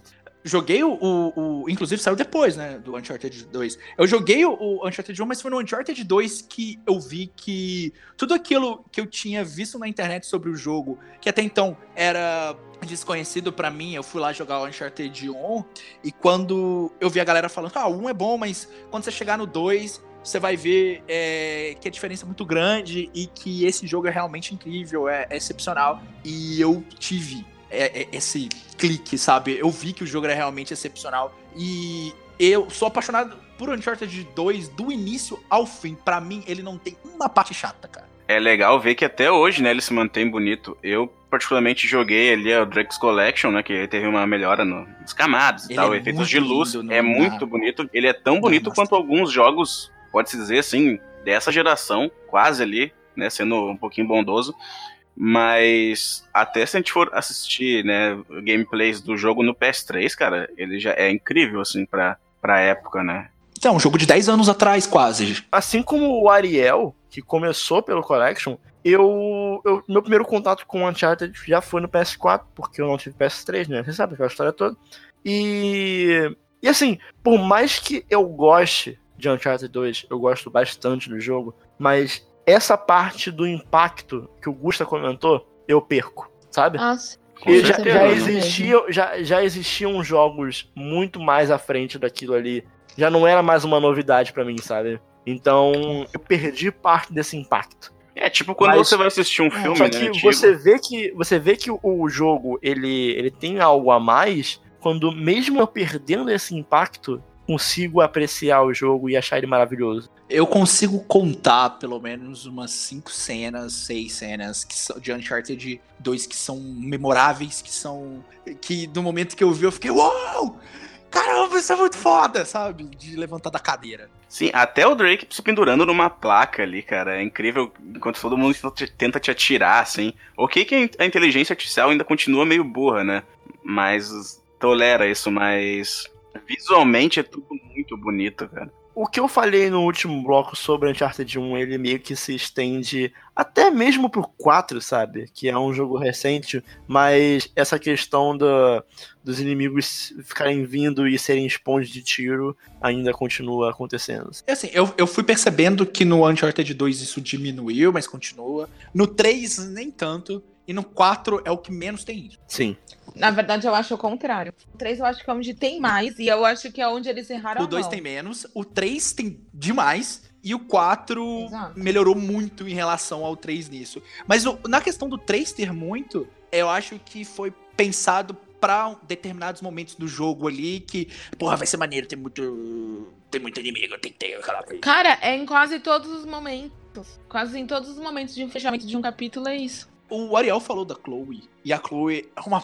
Cara, que personagem foda, mano. A Chloe é tão foda que ela ganhou um jogo pra ela no futuro, né? Como protagonista. ela é tão legal que ela ganhou um jogo. E ela chega ali no jogo como uma ladra. Ela tem a malandragem do Drake, os dois são muito parecidos. Eles têm ali o, o- aquele, aquela lábia, aquele jogo de cintura. E a, e a Chloe, ela consegue levar o Drake na conversa. Só que o Drake, muitas vezes, ele fica. Sim, ela é muito ele esperta, fica né? desconfiado, tanto que no início do jogo, depois que rola um negócio ali, ele fala que não vai ficar nem mais perto dela. Ele vê a Chloe e fala: Não, não fico mais perto dessa mulher. Sully, sai de perto dessa mulher, porque essa mulher aí é, é chave de cadeia. Ela... Eu chipei, eu É. chipei ela com o Nathan. Não, sim, Nathan. os dois têm uma química muito legal. Os dois personagens, eles têm uma, uma dinâmica bacana. E a Chloe, ela vai evoluindo dentro do, do enredo e vai sendo né, colocada como um interesse amoroso do, do Nathan Drake. Tem várias cenas ali que ela.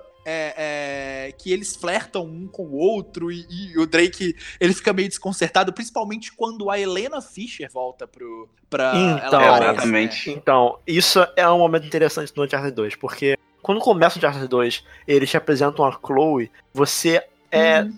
Dá, dá a entender que o jogo ele vai seguir essa mesma estrutura de Indiana Jones ou James Bond, sabe? De, É, tipo, Bond Girl. cada jogo ter a, ah, essa, esse jogo aqui Uma namorada nova. essa é a namoradinha nova do Drake, sabe? Essa é a, é a Drake Girl, sabe? Do jogo, sabe? Uhum. E, e aí você tá, ok, né? Poxa, que pena, gostava da Helena, agora Uhum. é a Chloe. Uhum. E aí, do nada, no meio de um tiroteio, numa cidade, no meio do nada, aparece a Helena, sabe? Com câmera legal lenta, que- tá ligado? que- quebra a expectativa do jogador, sabe? Porque o jogador ele já vem com uma bagagem das influências por trás do jogo. E aí quando o jogo ele faz isso, ele quebra o que o jogador ele espera pro jogo. Não, é legal que, mesmo sendo do nada, como o Daniel falou, ah, o jogo ainda tenta te dar uma, uma explicação ali. Ela tá cobrindo um caso ali, no, seguindo o rastro, né, do vilão do jogo, que a gente vai conhecer mais pra frente, né? Ela agora tá cobrindo, ela é uma repórter internacional, né? E essa é a justificativa que o jogo te dá pra ela cair no meio ali, né, do tiroteio insano. ela cobre principalmente esse tipo de. Ela tá fazendo uma reportagem, se não me engano, sobre esse tipo de comércio, esse tipo de máfia, né? Do, do, do, dos É, mas a cidade tá na guerra, de- uma guerra civil na cidade. Sim, ali, é, né? ela, tá, ela tá fazendo esse tipo de, de, de cobertura e ela sabe, ela aprendeu com, com o Nathan Drake, com, com o Sully, como seguir esses rastros, como seguir esses, é, esses ladrões, né? Então ela tá ali, ela tá ali com, com o cameraman dela e, ela chega assim, putaça com, com, com o Nathan Drake, chama o cara de responsável e tudo, e, e começa a- a- o desenvolvimento do, de uma relação que é problemática.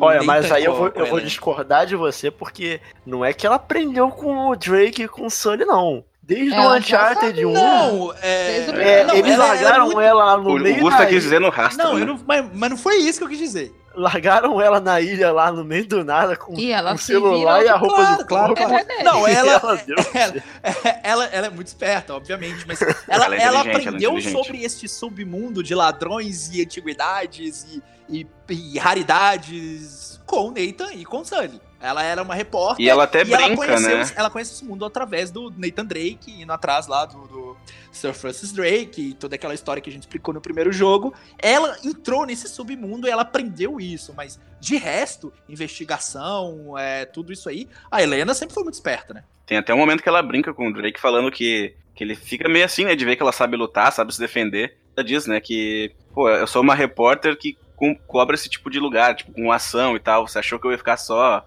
Tipo, não me lembro a palavra exata que ela falou, mas como se ela ficasse só estudando ou só atrás da. Né, só fazendo a matéria. Não, ela se qualificou, ela deve ter feito algum tipo de luta, alguma coisa assim. Não, é, depois ela do- sabia se virar sozinha. Com depois certeza que- ela fez Krav Maga. Depois que aconteceu no primeiro jogo, né? Ela se preparou, né? E o vilão desse jogo, cara? O que vocês acharam dele? Melhor, Cara, né? pra mim é o melhor vilão de Uncharted. É, isso não é muita não quer coisa dizer também, muita porque coisa. Uncharted não é uma franquia que se notabilizou por, pelos vilões, É, não, né? É sobre Mas realmente é um vilão ruim, né? Ele é mal por ser mal mesmo, ele não quer nada de glória ou coisa assim, ele só, ele só é ruim, ele é tipo Coringa, assim.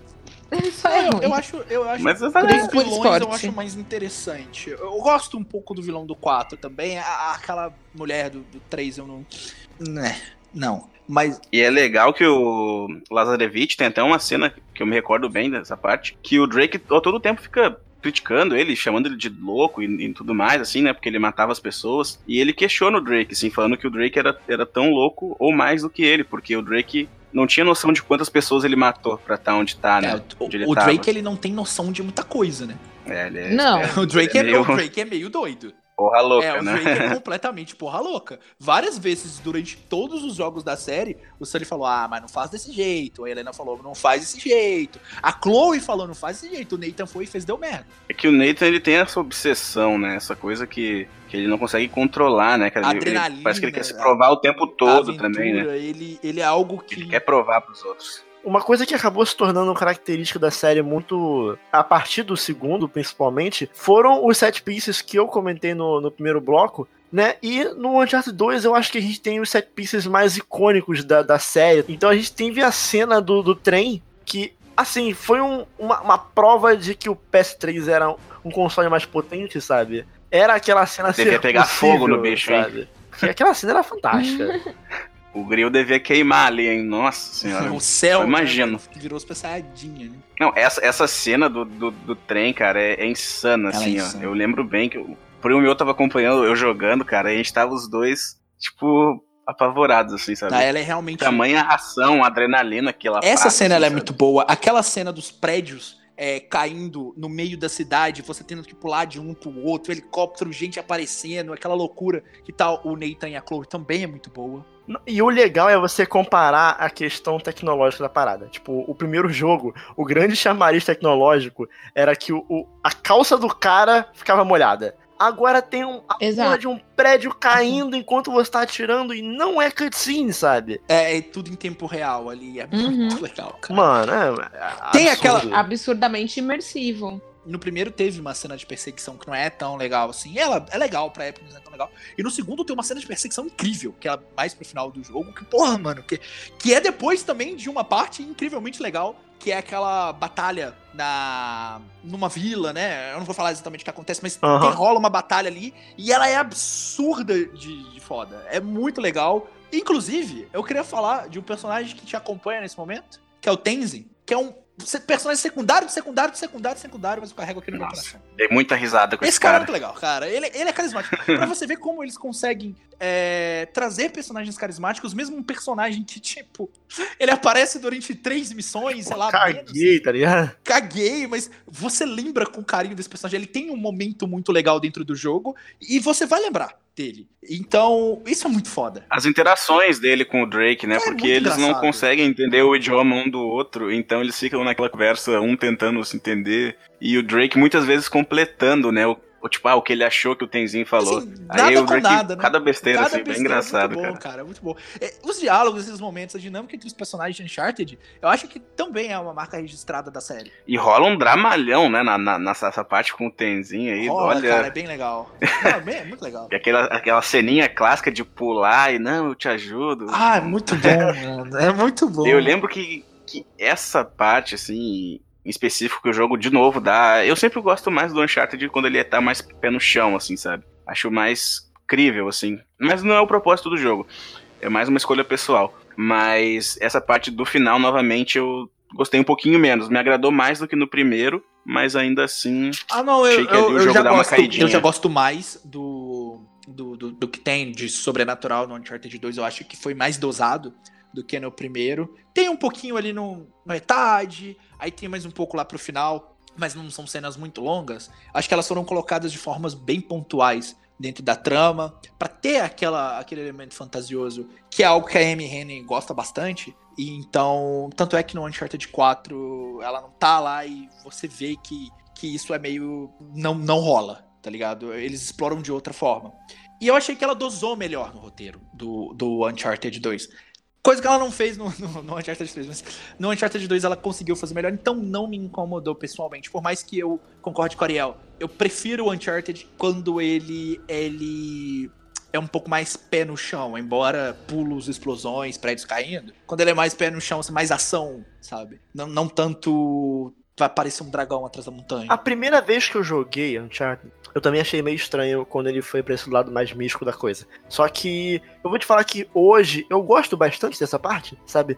Eu acho que isso É muito isso maneiro. traz uma uma expectativa pro jogador, sabe? E, tipo, pô, será que é uma parada mágica de não sei o quê? Pô, será que é isso? Será que é aquilo? Uhum. E aí, Será eu que acho você é que um o jogo ele amaldiçoado? o jogo né? ele tem uma liberdade maior pra fazer um plot, é, um plot twist, né? Uhum.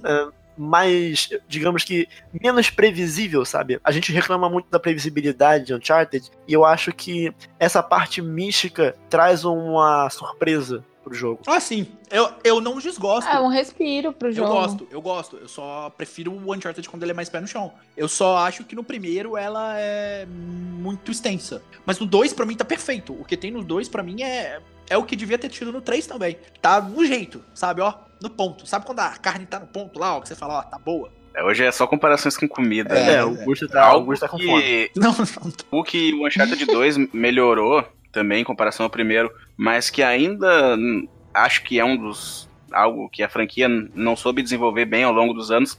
São a, a luta contra os chefes, né? A, a boss fight ali. Não, não vou entrar muito em detalhes porque a gente É, não quer fazer um, um cast com, com, com spoilers, né? Mas no primeiro a gente já vê uma, uma luta simplória, assim, que chega até a ser, na minha opinião, chata. Porque ela não tinha necessidade de existir. Ela é irritante. E você, você mira no cara e o cara não morre. Sim, é, é um, é, é um tiro roubado, uma arma que, meu Deus, que arma é Eu aquela? acho que Porque- você falou de tiro roubado, eu acho que é um bom momento pra falar sobre uma das coisas que mais me incomodam na franquia Uncharted como um todo. Eu acho que eles só foram melhorar isso pro 4, que é o quão roubados são os inimigos. Porque assim, por mais que os inimigos sejam meio muito. burros em inteligência artificial e eles vão pra cima de você correndo com a arma, atirando sem ter nenhuma noção de cover nem nada. De vez em quando eles dão uma encostadinha na parede, mas normalmente eles estão só correndo em sua direção. Mas uma das coisas que mais me incomoda no Uncharted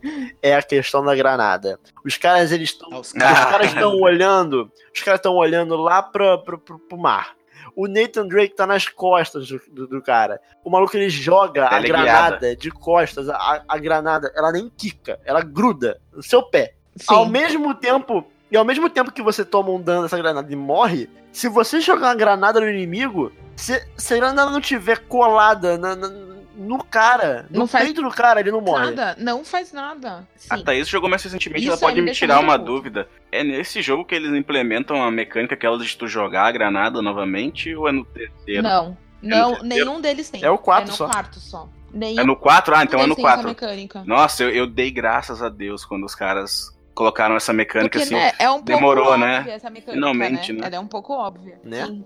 Ela é um pouco Porque óbvia. é, é bem é, não é como o Daniel falou, tipo, era roubado demais mesmo. Tu tava lá a 3 É, metros é- de distância e o cara, uf, te acertava. Já entra ah, no outro lance que a gente discutiu no bloco anterior, que é qual a necessidade disso? Qual o propósito? Porque Qual é a não tem função? propósito. É. Não, tem, não tem função, não tem um desenvolvimento de uma habilidade, não tem nada. Absolutamente nada. Você conta com a sua sorte do cara não arremessar a fucking granada e naquele momento e não pegar em você. Porque, gente, sério, em alguns momentos é sorte.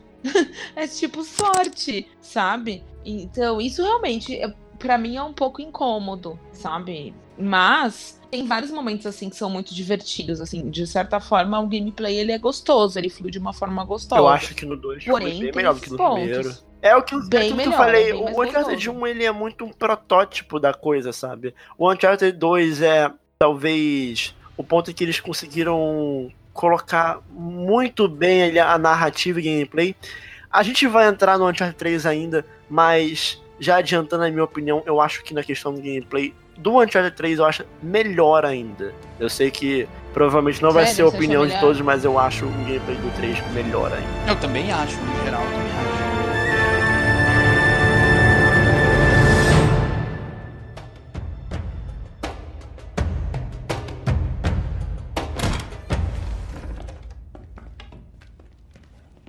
Mãos pra cima. Tá se divertindo, cara? Assim você é hilário. Bela recepção. Estão limpos. Minhas desculpas. É preciso tomar cuidado. Acho que você é o Talbot. Senhor Sullivan. E. Senhor Drake. Certo. Está com ele? Vamos ver o dinheiro primeiro. Cutter.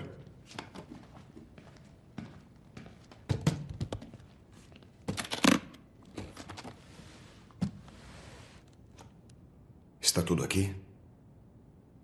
Vamos ver. Eu preciso autenticá-lo. É claro. Prata, século XVI, desenho elisabetano, inscrito com o lema de Sir Francis Drake. Bom, parece ser genuíno. É claro que é genuíno.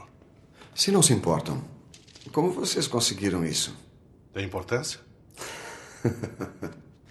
Meu cliente ficará muito contente. Espera um minuto. Sully, isso é falso.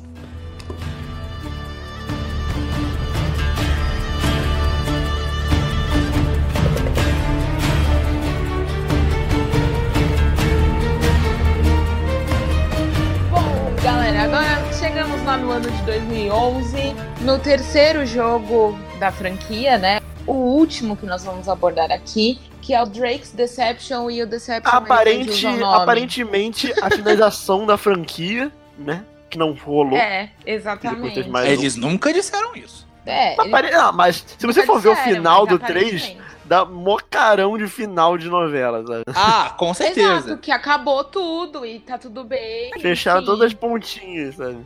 Fecharam todas as pontas, exatamente, em vários aspectos, né? Mas aqui dessa vez, o nosso querido amigo Nathan e o nosso querido Sullivan, eles vão atrás em busca da cidade mítica chamada Irã dos Pilares, conhecido também como a Atlântida das Areias. E era uma cidade que no seu antepassado, o nosso querido Sir Francis Drake foi atrás lá para a rainha Elizabeth I, mas ele abandonou a missão no meio do caminho porque o negócio tava meio esquisito, não tava muito bom. Aí ele largou mão. E nosso querido amado Drake, ele acha que é uma boa ideia ir atrás, né? Porque, lógico, ele passa a trilogia inteira indo atrás. O Sir Francis do que o Drake, Sir com Francis- toda uma tripulação, decidiu que não era uma boa ir atrás desse negócio aí. Acho que eu e um idoso, acho que a gente consegue chegar nesse Mas é que Bem, ele é o Drake. né? Vai dar certo. E aí, gente, ele, a gente vai parar. Eu e o pai do Ben península- 10 lá. O avô do Ben Eles vão- Sei lá. Eles vão parar numa península árabe no deserto de Rubi al-Khali. Halili. Como é que é? Bibi. Rubi al-Khali. Halili. Tá resgastando todo o árabe dela aí. Todo do- o árabe dela, Vai, ela todo tá gastando árabe. nesse podcast. Bom, aqui a gente tem a volta também da Chloe, a Helena também aparece, Todo mais mundo. pra metade do jogo. Tem todo mundo. Tem um personagem que ele é muito engraçado, que é o Charlie Cutter. Que Ah, Charlie meu, Cutter é ele tem umas fobias muito engraçadas. Maravilhoso, Ele gosta maravilhoso. de passar em lugares estreitos.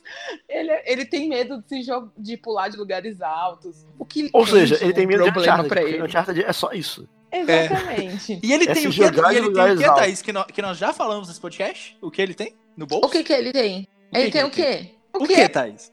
O que, o que, Thaís? Um celular pré-pago. Ele tem um celular pré-pago. Gente, quem, né? Meu, essa cena, inclusive, ela é hilária. Ela, Ela é, muito uma das boa. melhores do jogo, cara. É. Mas eu antes de vocês continuarem, eu queria falar sobre talvez a melhor cena de aben- de abertura da franquia Uncharted. Na Ah, minha não. opinião, a primeira cena de Uncharted 3, ela é a, Ela é assim, bem boa. é muito boa. Tipo, a- toda aquela estética meio é, Londres à noite, Pub. é meio pub, meio Blinders, assim. É é, maneiro. muito É bom, maneiro. cara. E aí, tipo, eles negociando, e não, isso aqui é falso. ah, e aí, muito, é muito É muito bom. bom. aquela cena. E a É muito pancadaria generalizada começa e a cena é Começa- muito come bem e dirigida. Não, cara. e essa cena ela funciona pra mostrar também uma melhoria gritante que teve no jogo. No que foi o combate corpo a combate, corpo. né? Sim, É sim. Minha. Nossa Senhora, né? Era, era difícil esse combate aí no- no- nos outros. No 2 até melhorou um pouco Ainda mais. é. Melhorou, E o maneiro ainda é que no 3 começou a rolar uma maior interação com o cenário em volta da batalha, na Uhum. batalha corpo a corpo. Tanto que, se eu não me engano, no 3 tem um troféu que é você matar um cara com um peixe. Eu Olha acho. que maravilhoso. Isso é Eu acho excelente. que tem. Porque Eu lembro que na época eu tava É indo você platinar, pode- ficou faltando isso aí. rolou. É que você pode pegar garrafa, o que tiver. O que realmente ele pega o que tiver, se você estiver próximo, né? Você aperta, se eu não me engano, é o triângulo e ele consegue bater, bater nas pessoas. É legal que o Daniel, Mas- o Daniel comentou, só pra não deixar passar, dos, dos cenários também.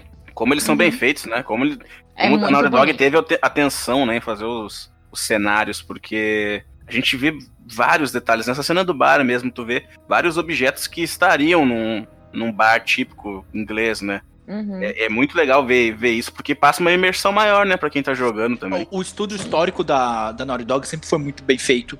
Todas as locações, elas sempre. Os ambientes, eles são- sempre foram muito bem feitos.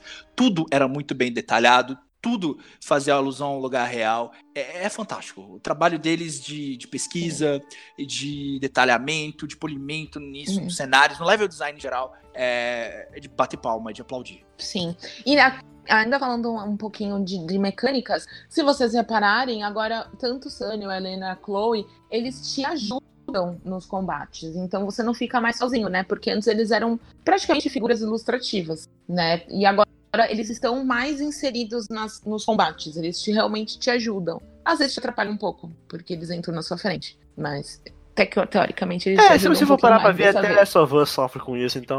Em É, comparação exato. com o resto dos Uncharted, tá bem melhor isso. Tá bem Só melhor, que- tá bem melhor. O primeiro, por exemplo, nem tem. O Uncharted 3 ele sofre com críticas duras ao jogo. Eu acho que é, o primeiro jogo ele tem problemas, mas as pessoas elas conseguem relevar. Ah, é o primeiro jogo e estavam aprendendo, 2007. Eu acho que O releva segundo. pela Então, só né? que. Aí que tá. Tipo, eu, eu sou um defensor de Uncharted 3. Eu gosto Ah. do jogo. Pronto. Eu adoro. É. O, o Uncharted 3 ele é um bom jogo, ele não é melhor do que o 2, mas ainda É. assim ele é um puta jogo. É porque na minha concepção, o Uncharted 2, na minha opinião, tá, gente? Vocês podem não compartilhar dela e muitas das pessoas que podem estar ouvindo o podcast também podem não compartilhar. Mas na minha opinião, o Uncharted 2 é um dos maiores jogos já feitos em termos de qualidade. Pra mim, ele entra na lista dos melhores jogos já feitos. Então, assim, A vida. pra Mas mim. ele da- tá na lista dos melhores jogos já Sim, feitos. sim, de muita gente. Mas Ele tem tá. gente que discorda, claro. Não, não, não de gente. Não tô falando de pessoas, eu estou falando de críticos. Ah, sim, de sites Ele tá na críticos. É, é, é, mas é, é, eu costumo não ir muito na deles. Mas, de toda forma, é, o Uncharted 2, pra mim, ele é muito acima da média. Muito, muito, muito. Tipo, 10 em 10, pra mim, ele é 15, sabe? Subiu a régua demais, 3, pra né? mim- não, subi, mas pra mim ele é. E o Uncharted 3, pra mim, ele é um 9 e 10. O que não é ruim, é tipo, é maravilhoso, é excelente. quantos jogos conseguem ser isso pra mim? Poucos. E o Uncharted 3 consegue. Só que o fato dele não ser melhor do que o 2, eu acho que apaga um pouco o brilho do jogo. Assim, ele tem os seus pontos, por exemplo. O fato dele apresentar a história do Nathan e do Sullivan, de como eles se conheceram, da É muito legal. né? Essa parte é muito legal, porque você se sente mais conectado também. Ah, já apresenta um pouco, logo a- de cara, a história da vilã desse do jogo, que é a Rameses, junto com o Talbot, que ele aparece mais à frente. Mas já, já introduz. Talbot. Talbot. Já, já aí introduz logo ah, no, no começo da história pra entender todo o rancor que ela tem do Sullivan. Então, essa parte eu achei muito legal. Eu achei que é uma história bem fechada, assim como todos os outros. Mas eu acho que ele sofre de alguns pontos que eu não curti grande parte do gameplay de ação dele, de combate. É, eu achei que ele força muito algumas situações. Ele força uma situação pra você usar a mecânica de stealth. Só que a mecânica de stealth dele é falha. Então você consegue usar em um inimigo, você vai tentar usar no outro. Eles já te vêm de cara e já vem, tipo, um bilhão de inimigos em cima de você. Então, aí eu já, já acho assim, pô, que saco. Outra me coisa, eles, que- eles forçam muito, muito. eles te forçam, eles te forçam muito a usar a- a- o combate corpo a corpo. Então, eles colocam aquele brutamonte que você pode atirar E nele várias vezes, for, né? que eles vão fazer que você use combate corpo a corpo com ele. Não tem jeito. Então, é esse lance de forçar algumas mecânicas em alguns momentos e às vezes elas não são assertivas, torna um pouco cansativo. E isso acontece várias vezes. Eu, eu não sei me senti. Pra vocês não- se isso Eu incomodou, não sei, eu, mas pra mim não- incomodou bastante. Não, eu não me incomodei com isso. É, eu não, não me senti forçado a usar mecânicas. Na verdade, eu sempre achei que Uncharted ele introduz as coisas de forma muito natural dentro do, do gameplay. é, utilizando a, a jogabilidade, o que eles pensaram pro jogo. E eu acho que, pra mim, o combate corpo a corpo, além dele ter melhorado, isso facilitou, no meu caso, o, o stealth. Como você disse, esses brutamontes, às vezes eles realmente são muito. são muito resistentes. E isso me irritava um pouco. É, só que eu não, não- não me irritava a ponto de, pô, isso aqui é uma falha do jogo, isso aqui, sabe? Eu só achava que às vezes era um desafio é, desnecessário. Ele tá ali pra ser difícil. Não tá ali com um propósito muito. Eu, não vejo como uma falha, eu vejo realmente como forçar você a usar uma mecânica. A gente melhorou essa mecânica que vocês reclamavam, agora use.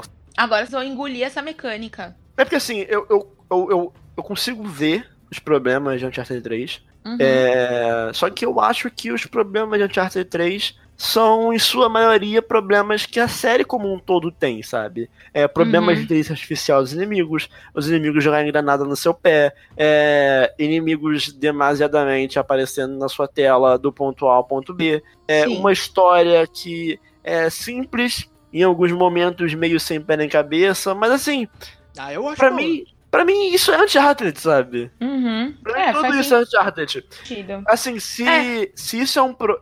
isso é um problema pra mim ou não, Uhum. não é um problema só referente ao 3, é referente à série como A um todo. franquia. Eu Uhum. ainda acho que o Uncharted 2, ele é melhor sim que o 3, mas eu acho o 3 melhor do que o primeiro, por, por exemplo. Ah, o primeiro o- eu acho ele muito cru.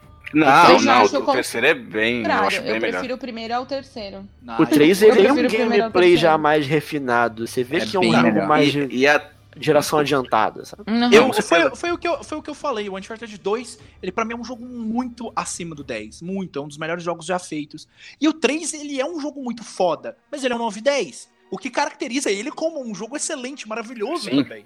Só que essas, o suas o- notas o estão, essas suas notas estão um pouco, um pouco Não, o Uncharted 3 inflacionadas. Tendenciosas. Não, não, não. O E Uncharted o 3 pra mim ele é um 910 e, o- e o 2 pra mim é um dos melhores jogos já feitos. Mas não Em existe geral. 15 e 10, Gusto.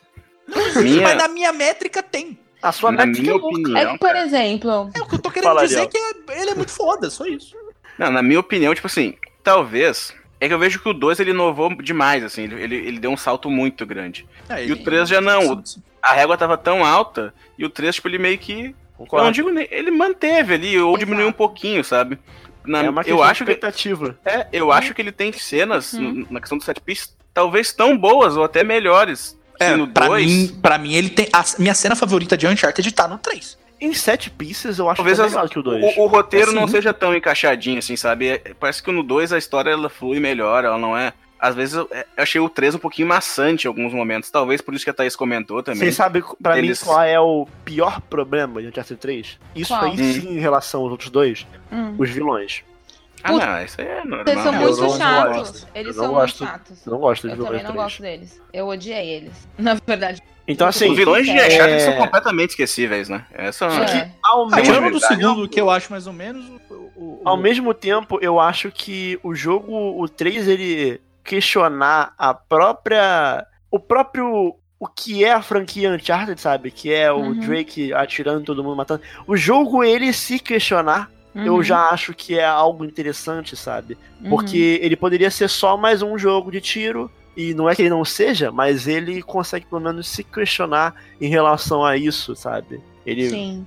A obsessão do Nathan Drake, né? É- é- você vê que em um dado momento do jogo ele realmente tá obcecado por aquilo e aquela obsessão pode levar os amigos, as pessoas próximas às ruim, a ruína. E até por isso a Helena Fischer se afasta do cara. Ela gosta É, e o, do e o Drake durante toda a verdade, mas- franquia, apesar de ser um ladrão e tal, ele, ele sempre foi um cara que ah, buscava o ouro, mas colocava os amigos à frente, né? E nesse ele tava meio que obcecado, assim, a gente via nisso, né? E é legal também a relação Até o dele, humor dele mudou. da- dele, dele criança, né? Aquele dele capítulo, mudou. é muito legal. Sim. Que nem você falou que tem um ponto. Que, que tem até um ponto que o Ariel tinha mencionado que existe até uma discussão que rola entre ele e a Helena, justamente abordando essa coisa dele, dessa fixação com o Francis Drake. E o fato dele carregar o Sullivan com ele e tudo mais, né? Que o Ariel até mencionou isso.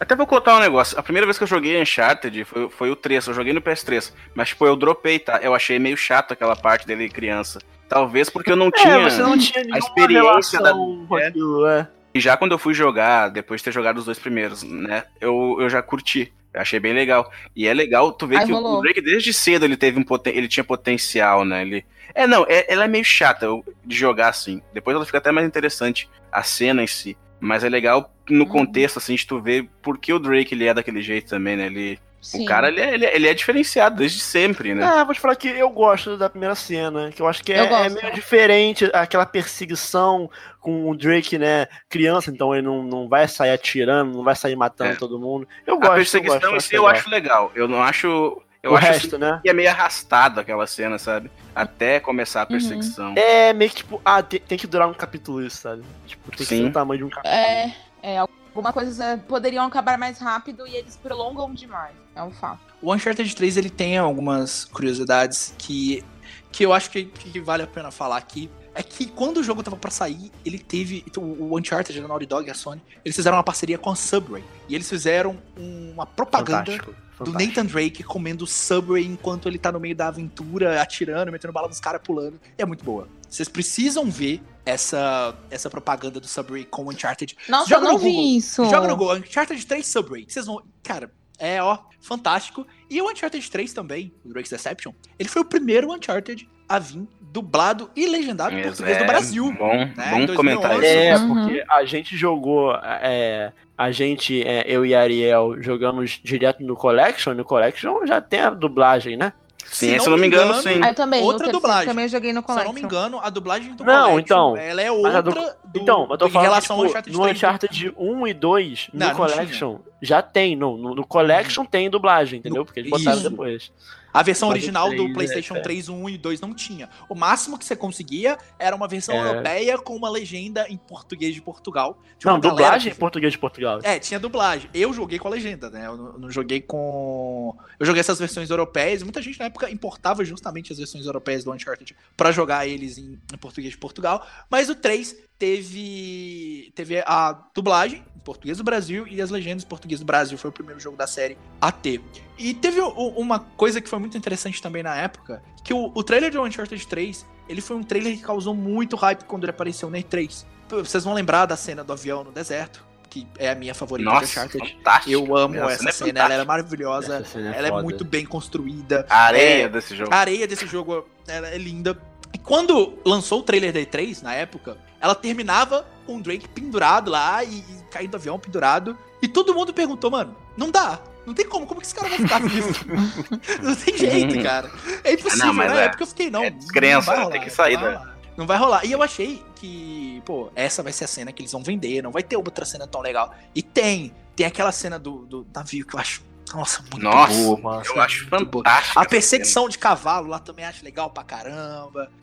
É A bom. perseguição de cavalo, pra mim, gente, de verdade, foi o que foi para mim foi o momento ápice do jogo e foi o momento que eu finalmente me conectei com ele, porque eu amei aquele pedaço, aquela parte, toda todo aquele aquela, aquele enredo ali. Putz, eu fiquei apaixonada. E aí, meu, dali pra frente, eu falei, nossa, ok, você me ganhou. Agora eu gosto É a roupa, você. do, a roupa do Drake que eu mais gosto com o, o cachecolzinho. Do- ok.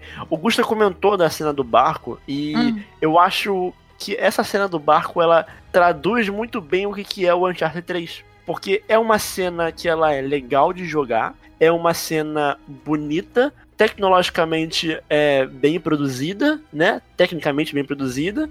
Só que ela é uma cena meio sem pé nem cabeça na história do jogo. Tipo, por que, que ela tá ali, sabe? Tipo, eu já discordo eles- um pouquinho. É- é- a impressão que dá é que eles inventam uma situação tipo, ah não, ah, tem que ter uma cena do barco. E aí é, eles dão um jeito do Drake para lá, sabe? Então, tipo, eu acho que o Ah, no problema que as pessoas têm com a narrativa é com a cena que o barco ele vai virando. Ali é muito Ah, lindo, no né, navio. cara? Ah, ali navio, eu andei pra. Foda, Quando, quando o foda. negócio enlouqueceu, eu andei pra narrativa, eu confesso. Eu andei, quer dizer, pro enredo, assim, pra, pra ter sentido, sabe? Eu só queria jogar. Não, eu, eu, já, eu já acho que é uma cena que sintetiza, porque a, a consequência da cena é uma cena que sintetiza muito ao- o perigo da obsessão do Nathan Drake. Porque Sim, o que como vem ele depois- chegou lá. Como ele É, chegou o lá, que- né, O Gusta? que vem depois é uma Helena Fischer putaça, o Nathan É. Drake quase morto, e, Uhum. e ele já começa a se questionar se aquela jornada tá valendo a pena ou não. Sim, Então, sim, acho é. que Esse questionamento rola o jogo todo, né? Eu acho que a consequência faz a justificativa da cena. É, faz e é legal tam- porque ele, na verdade, ele vai parar ali porque tá indo atrás do Sullivan, né? Não, é, ele. Sim. Depois da cena ali, ele já começa a se questionar. Pô, será que isso aqui realmente vai valer a pena? Será que eu botar a vida dos meus amigos, das pessoas que eu me importo, em risco, vale a pena por algo tão pessoal? O que, que aconteceu ali atrás eu poderia estar morto? Que realmente é é uma cena muito foda, ela é muito desesperadora, porque o barco tá virando, depois tem uma tsunami, o bagulho é muito louco. Então. Ele, não, ele vai parar assim, semi-morto, acabado. É, depois. Cara, mas eu- Ei, Cara, muita tá, tá na risada bosta. quando- na hora que ele acorda na praia, porque, mano, o humor dele é bizarro, né? Ele levanta assim, ô, e aí, galera, beleza? Tô, tô, tô, Tipo, tô tranquilo é. aqui. Assim, ele começa, ele começa a ver que aquilo ali tinha um peso muito grande e que. E o Nathan começa a se tornar um pouquinho mais. É. Responsável, talvez. É, um pouquinho mais, mas ele começa a ver que ele tem que tomar mais cuidado, ele tem que ser mais cuidadoso e ele não pode ser tão egoísta. Porque até aquele, até aquele ponto do jogo, ele tava sendo extremamente egoísta. Sim. É, ele começa a ver que Aliás, ele não tri- é imortal, mas na verdade ele é. sim. É, É, ele- ele é sim. quase. E é legal também, um pouquinho antes dessa cena, aquela dele variando, né? Que ele foi drogado ali com alguma coisa É, e... com pirata, é muito É, bom, e aí, né? tipo, nossa. Não, e é legal porque tu vê a preocupação dele com o Sully também, né? Tu começa a, a, a- ver mais isso, assim, que ele, ele já tá começando a entender um pouco como tu falou, né? E também a cena do deserto, né, cara? Que, nossa. é- Mas Até a gente se questiona né? se a gente tá fazendo a coisa certa, assim, porque ela, é- ela, é- ela é tão grande, assim, também, né? Ela, ela é extensa, é quase um capítulo inteiro. É um capítulo inteiro, não? Aí eu ficava É um assim, tipo, capítulo será que eu tô inteiro. fazendo a coisa certa aqui ou eu tô vacilando em alguma coisa? Porque tu fica indo e voltando, indo e voltando. Mas passa a sensação, né, que, que, o, jogador, que o Drake mesmo tá sentindo, né? Tá perdido, assim, tu consegue sentir aquele desespero, assim, de não Pra saber pra onde na ir. pele, né? Confesso que ali eu não sabia, assim, É eu, eu não imaginava, assim. tipo, como que esse cara vai sair disso? Ele tá fudido agora. Não tem... Bom, mas o Drake também escapa de cada coisa aqui. Não sei por que, que eu me Ele é questionei. Indiana Jones.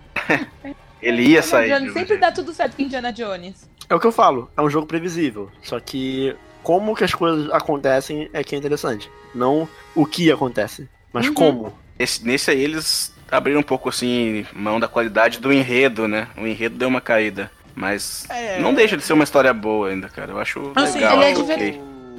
A gente, a gente tinha comentado que os vilões, né? O Ariel falou que os vilões são completamente esquecíveis.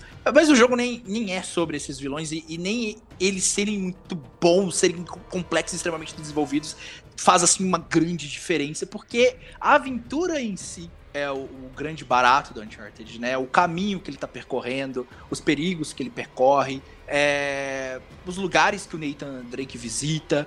É muito mais sobre isso do que um vilão fazendo contraponto ao Drake, porque, querendo ou não, o Drake é meio anti-herói também, né? Então, é, o, o próprio Lazarevich no segundo questiona muito o, o, o Drake, o que ele faz. A Helena fala muito sobre essa obsessão, a loucura dele e, e a irresponsabilidade do Drake. Então, cara, eu não sinto falta de vilões memoráveis no jogo. Porque o- os personagens ao, ao redor do Nathan Drake são personagens fantásticos que eu vou lembrar deles pro resto da minha vida. Mas, gente, independente de, de defeitos e tudo mais, quer queira quer não, é um jogo que ficou com nota 92 no Metacritic, cara. Então, assim, Não, na que época, dizer, né? na época que ele na época que ele saiu, ele, ele recebeu muita aclamação da crítica, né, até hoje. A crítica especializada, depois que as pessoas elas começaram. Assim, como o hype era muito grande, muita gente foi no trem do hype. Quando eu joguei mesmo, naquela época, eu. Sei lá, fechei os olhos pros defeitos do jogo, porque eu realmente tava muito hypado. Tu era o piloto, né? Osso? Tu era o, o- tu era o maquinista do trem do hype. eu era o né? maquinista do trem, não tava nem aí, joguei, gostei pra caralho. E mais pra frente eu fui vendo, é, eu fui começando a pensar melhor na experiência e vendo, sim, que ela era uma experiência fantástica, mas ela tinha seus defeitos. E só que na Como época. qualquer jogo, né? Como qualquer jogo. E na época ele recebeu a aclamação da crítica também. Alguns, alguns na época falaram que superava o Uncharted 2, outros discordaram, falaram, não, calma aí, que, que tá, pô, é bom o jogo. Calma, mas não- jovem, olha a é, emoção. não é assim que funciona e tal. E ele concorreu também a jogo do ano, né, de 2011. No caso, ele não levou, perdeu pro Skyrim na época, que pra mim é o jogo que menos merecia ganhar o prêmio naquela época, mas enfim. É, para mim, tinha que ter levado o Batman, o Arkham, Arkham City. E, mas só que ele concorreu com muitos outros jogos de peso. Da 2009 teve também, teve, mas em 2011 você teve Skyrim, o Skyward Sword, que mais ou menos também, o Portal 2, que é um jogo incrível, o, o Batman Arkham City, que é muito bom, e tinha o Uncharted 3. Então, né, não é um absurdo ele não ter levado. Ele não era realmente. Ele era um dos melhores jogos daquele ano, mas ele não era o melhor.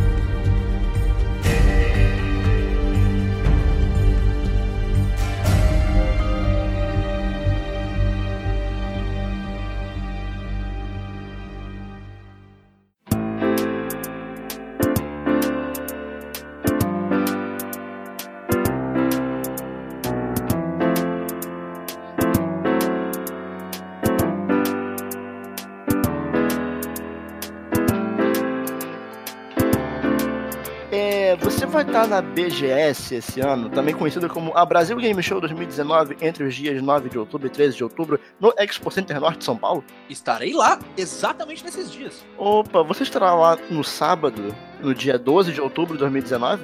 Claro! Então, estou lhe convidando para o encontro dos ouvintes do Splitcast. Não acredito. Vai acontecer? Vai acontecer. no sábado, dia 12 de outubro, no Bar do Justo, na rua Alferes Magalhães, em São Paulo. Isso? Não tô acreditando. Vai rolar mesmo? Vai rolar. E, digo mais, não, vai ter só Splitcast. O quê? Não, é muito Vai ter-. Eu não estou aguentando. Não estou aguentando. Diga. Vai ter meu Nintendo, Meu Deus. Ângelo Mota, Turpieri. Nossa. vai ter o pessoal do New Game Plus, com o Demartini, Meu Deus. Caramba. Muita gente boa. e vai ter o pessoal do Meia Lua Cash. Eu vou ter um ataque de fanboy. Eu, eu, eu, eu, eu vou ter um ataque. Vou ter, vou ter. Vou parecer uma fã de rebelde. Então, se você estiver em São Paulo durante a BGS, especificamente no sábado, às 20 horas, Horário de Brasília.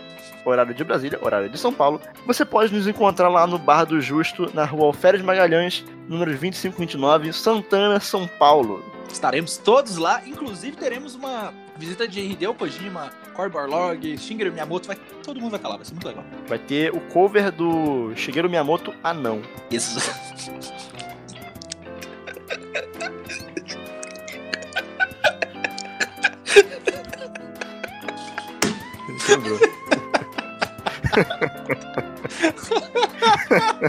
Mas então é isso. Compareça. Vocês todos estão convidados no dia. Toda hora eu esqueço o dia. Dia 12, Daniel. No dia 12 de outubro, às 20, no Bar do Justo. Só encontrar lá, chega pra encontrar a gente, trocar uma ideia, tomar uma cerveja. Mesmo E- se você não for na BGS, vai lá. Vá, não tem ingresso Vai, pra você vai, entrar no não Bar do precisa, Justo. né, não, não precisa de ingresso. Mesmo E se você também não BGS. precisa. Você não precisa também consumir bebidas alcoólicas. O Gusta nem bebe. Vai estar lá. Pois é, vou estar lá. Você- Você vai consumir diversão, você vai consumir cultura, você vai consumir todos esses criadores de conteúdos maravilhosos que estarão lá. Eu não prometo isso tudo, mas vai ter Guaraná. Vai ter. Beleza, só isso. É muito anão.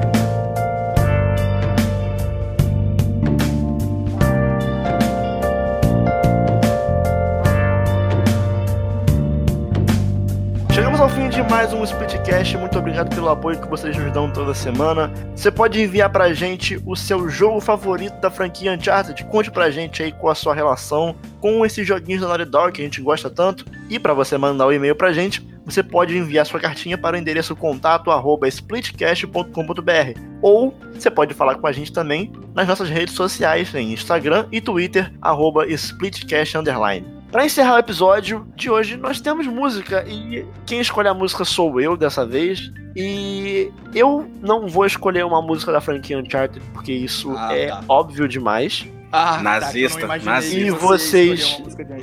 Vocês já ouviram música de Uncharted durante mais de uma hora durante o Pra episódio? mim tem então que tocar Nate Stemme o vocês já inteiro. ouviram o Nate Stem. Mas, então se você quer um tema, eu vou pegar o tema de outro personagem também da Sony, que é o tema da Eloy de Horizon Zero Dawn, que é a Boa música escolha. que toca Boa no escolha. do jogo. Boa escolha, boa escolha. boa escolha. E enquanto o Ariel não sair por aí procurando o tesouro perdido do seu ancestral Sir Cruel, nós somos o Splitcast e até semana que vem. Tchau, galera.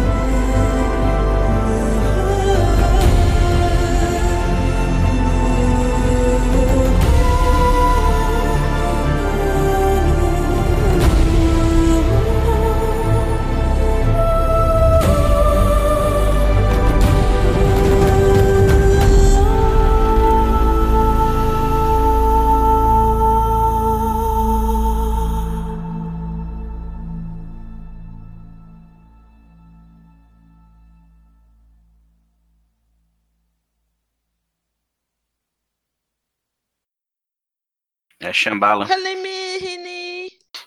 Esse lugar é esse.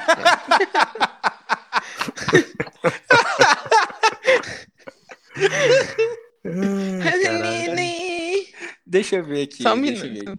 ver. Olha, Deixa eu procurar, Olha, porque Thaís, vai gente. que, né?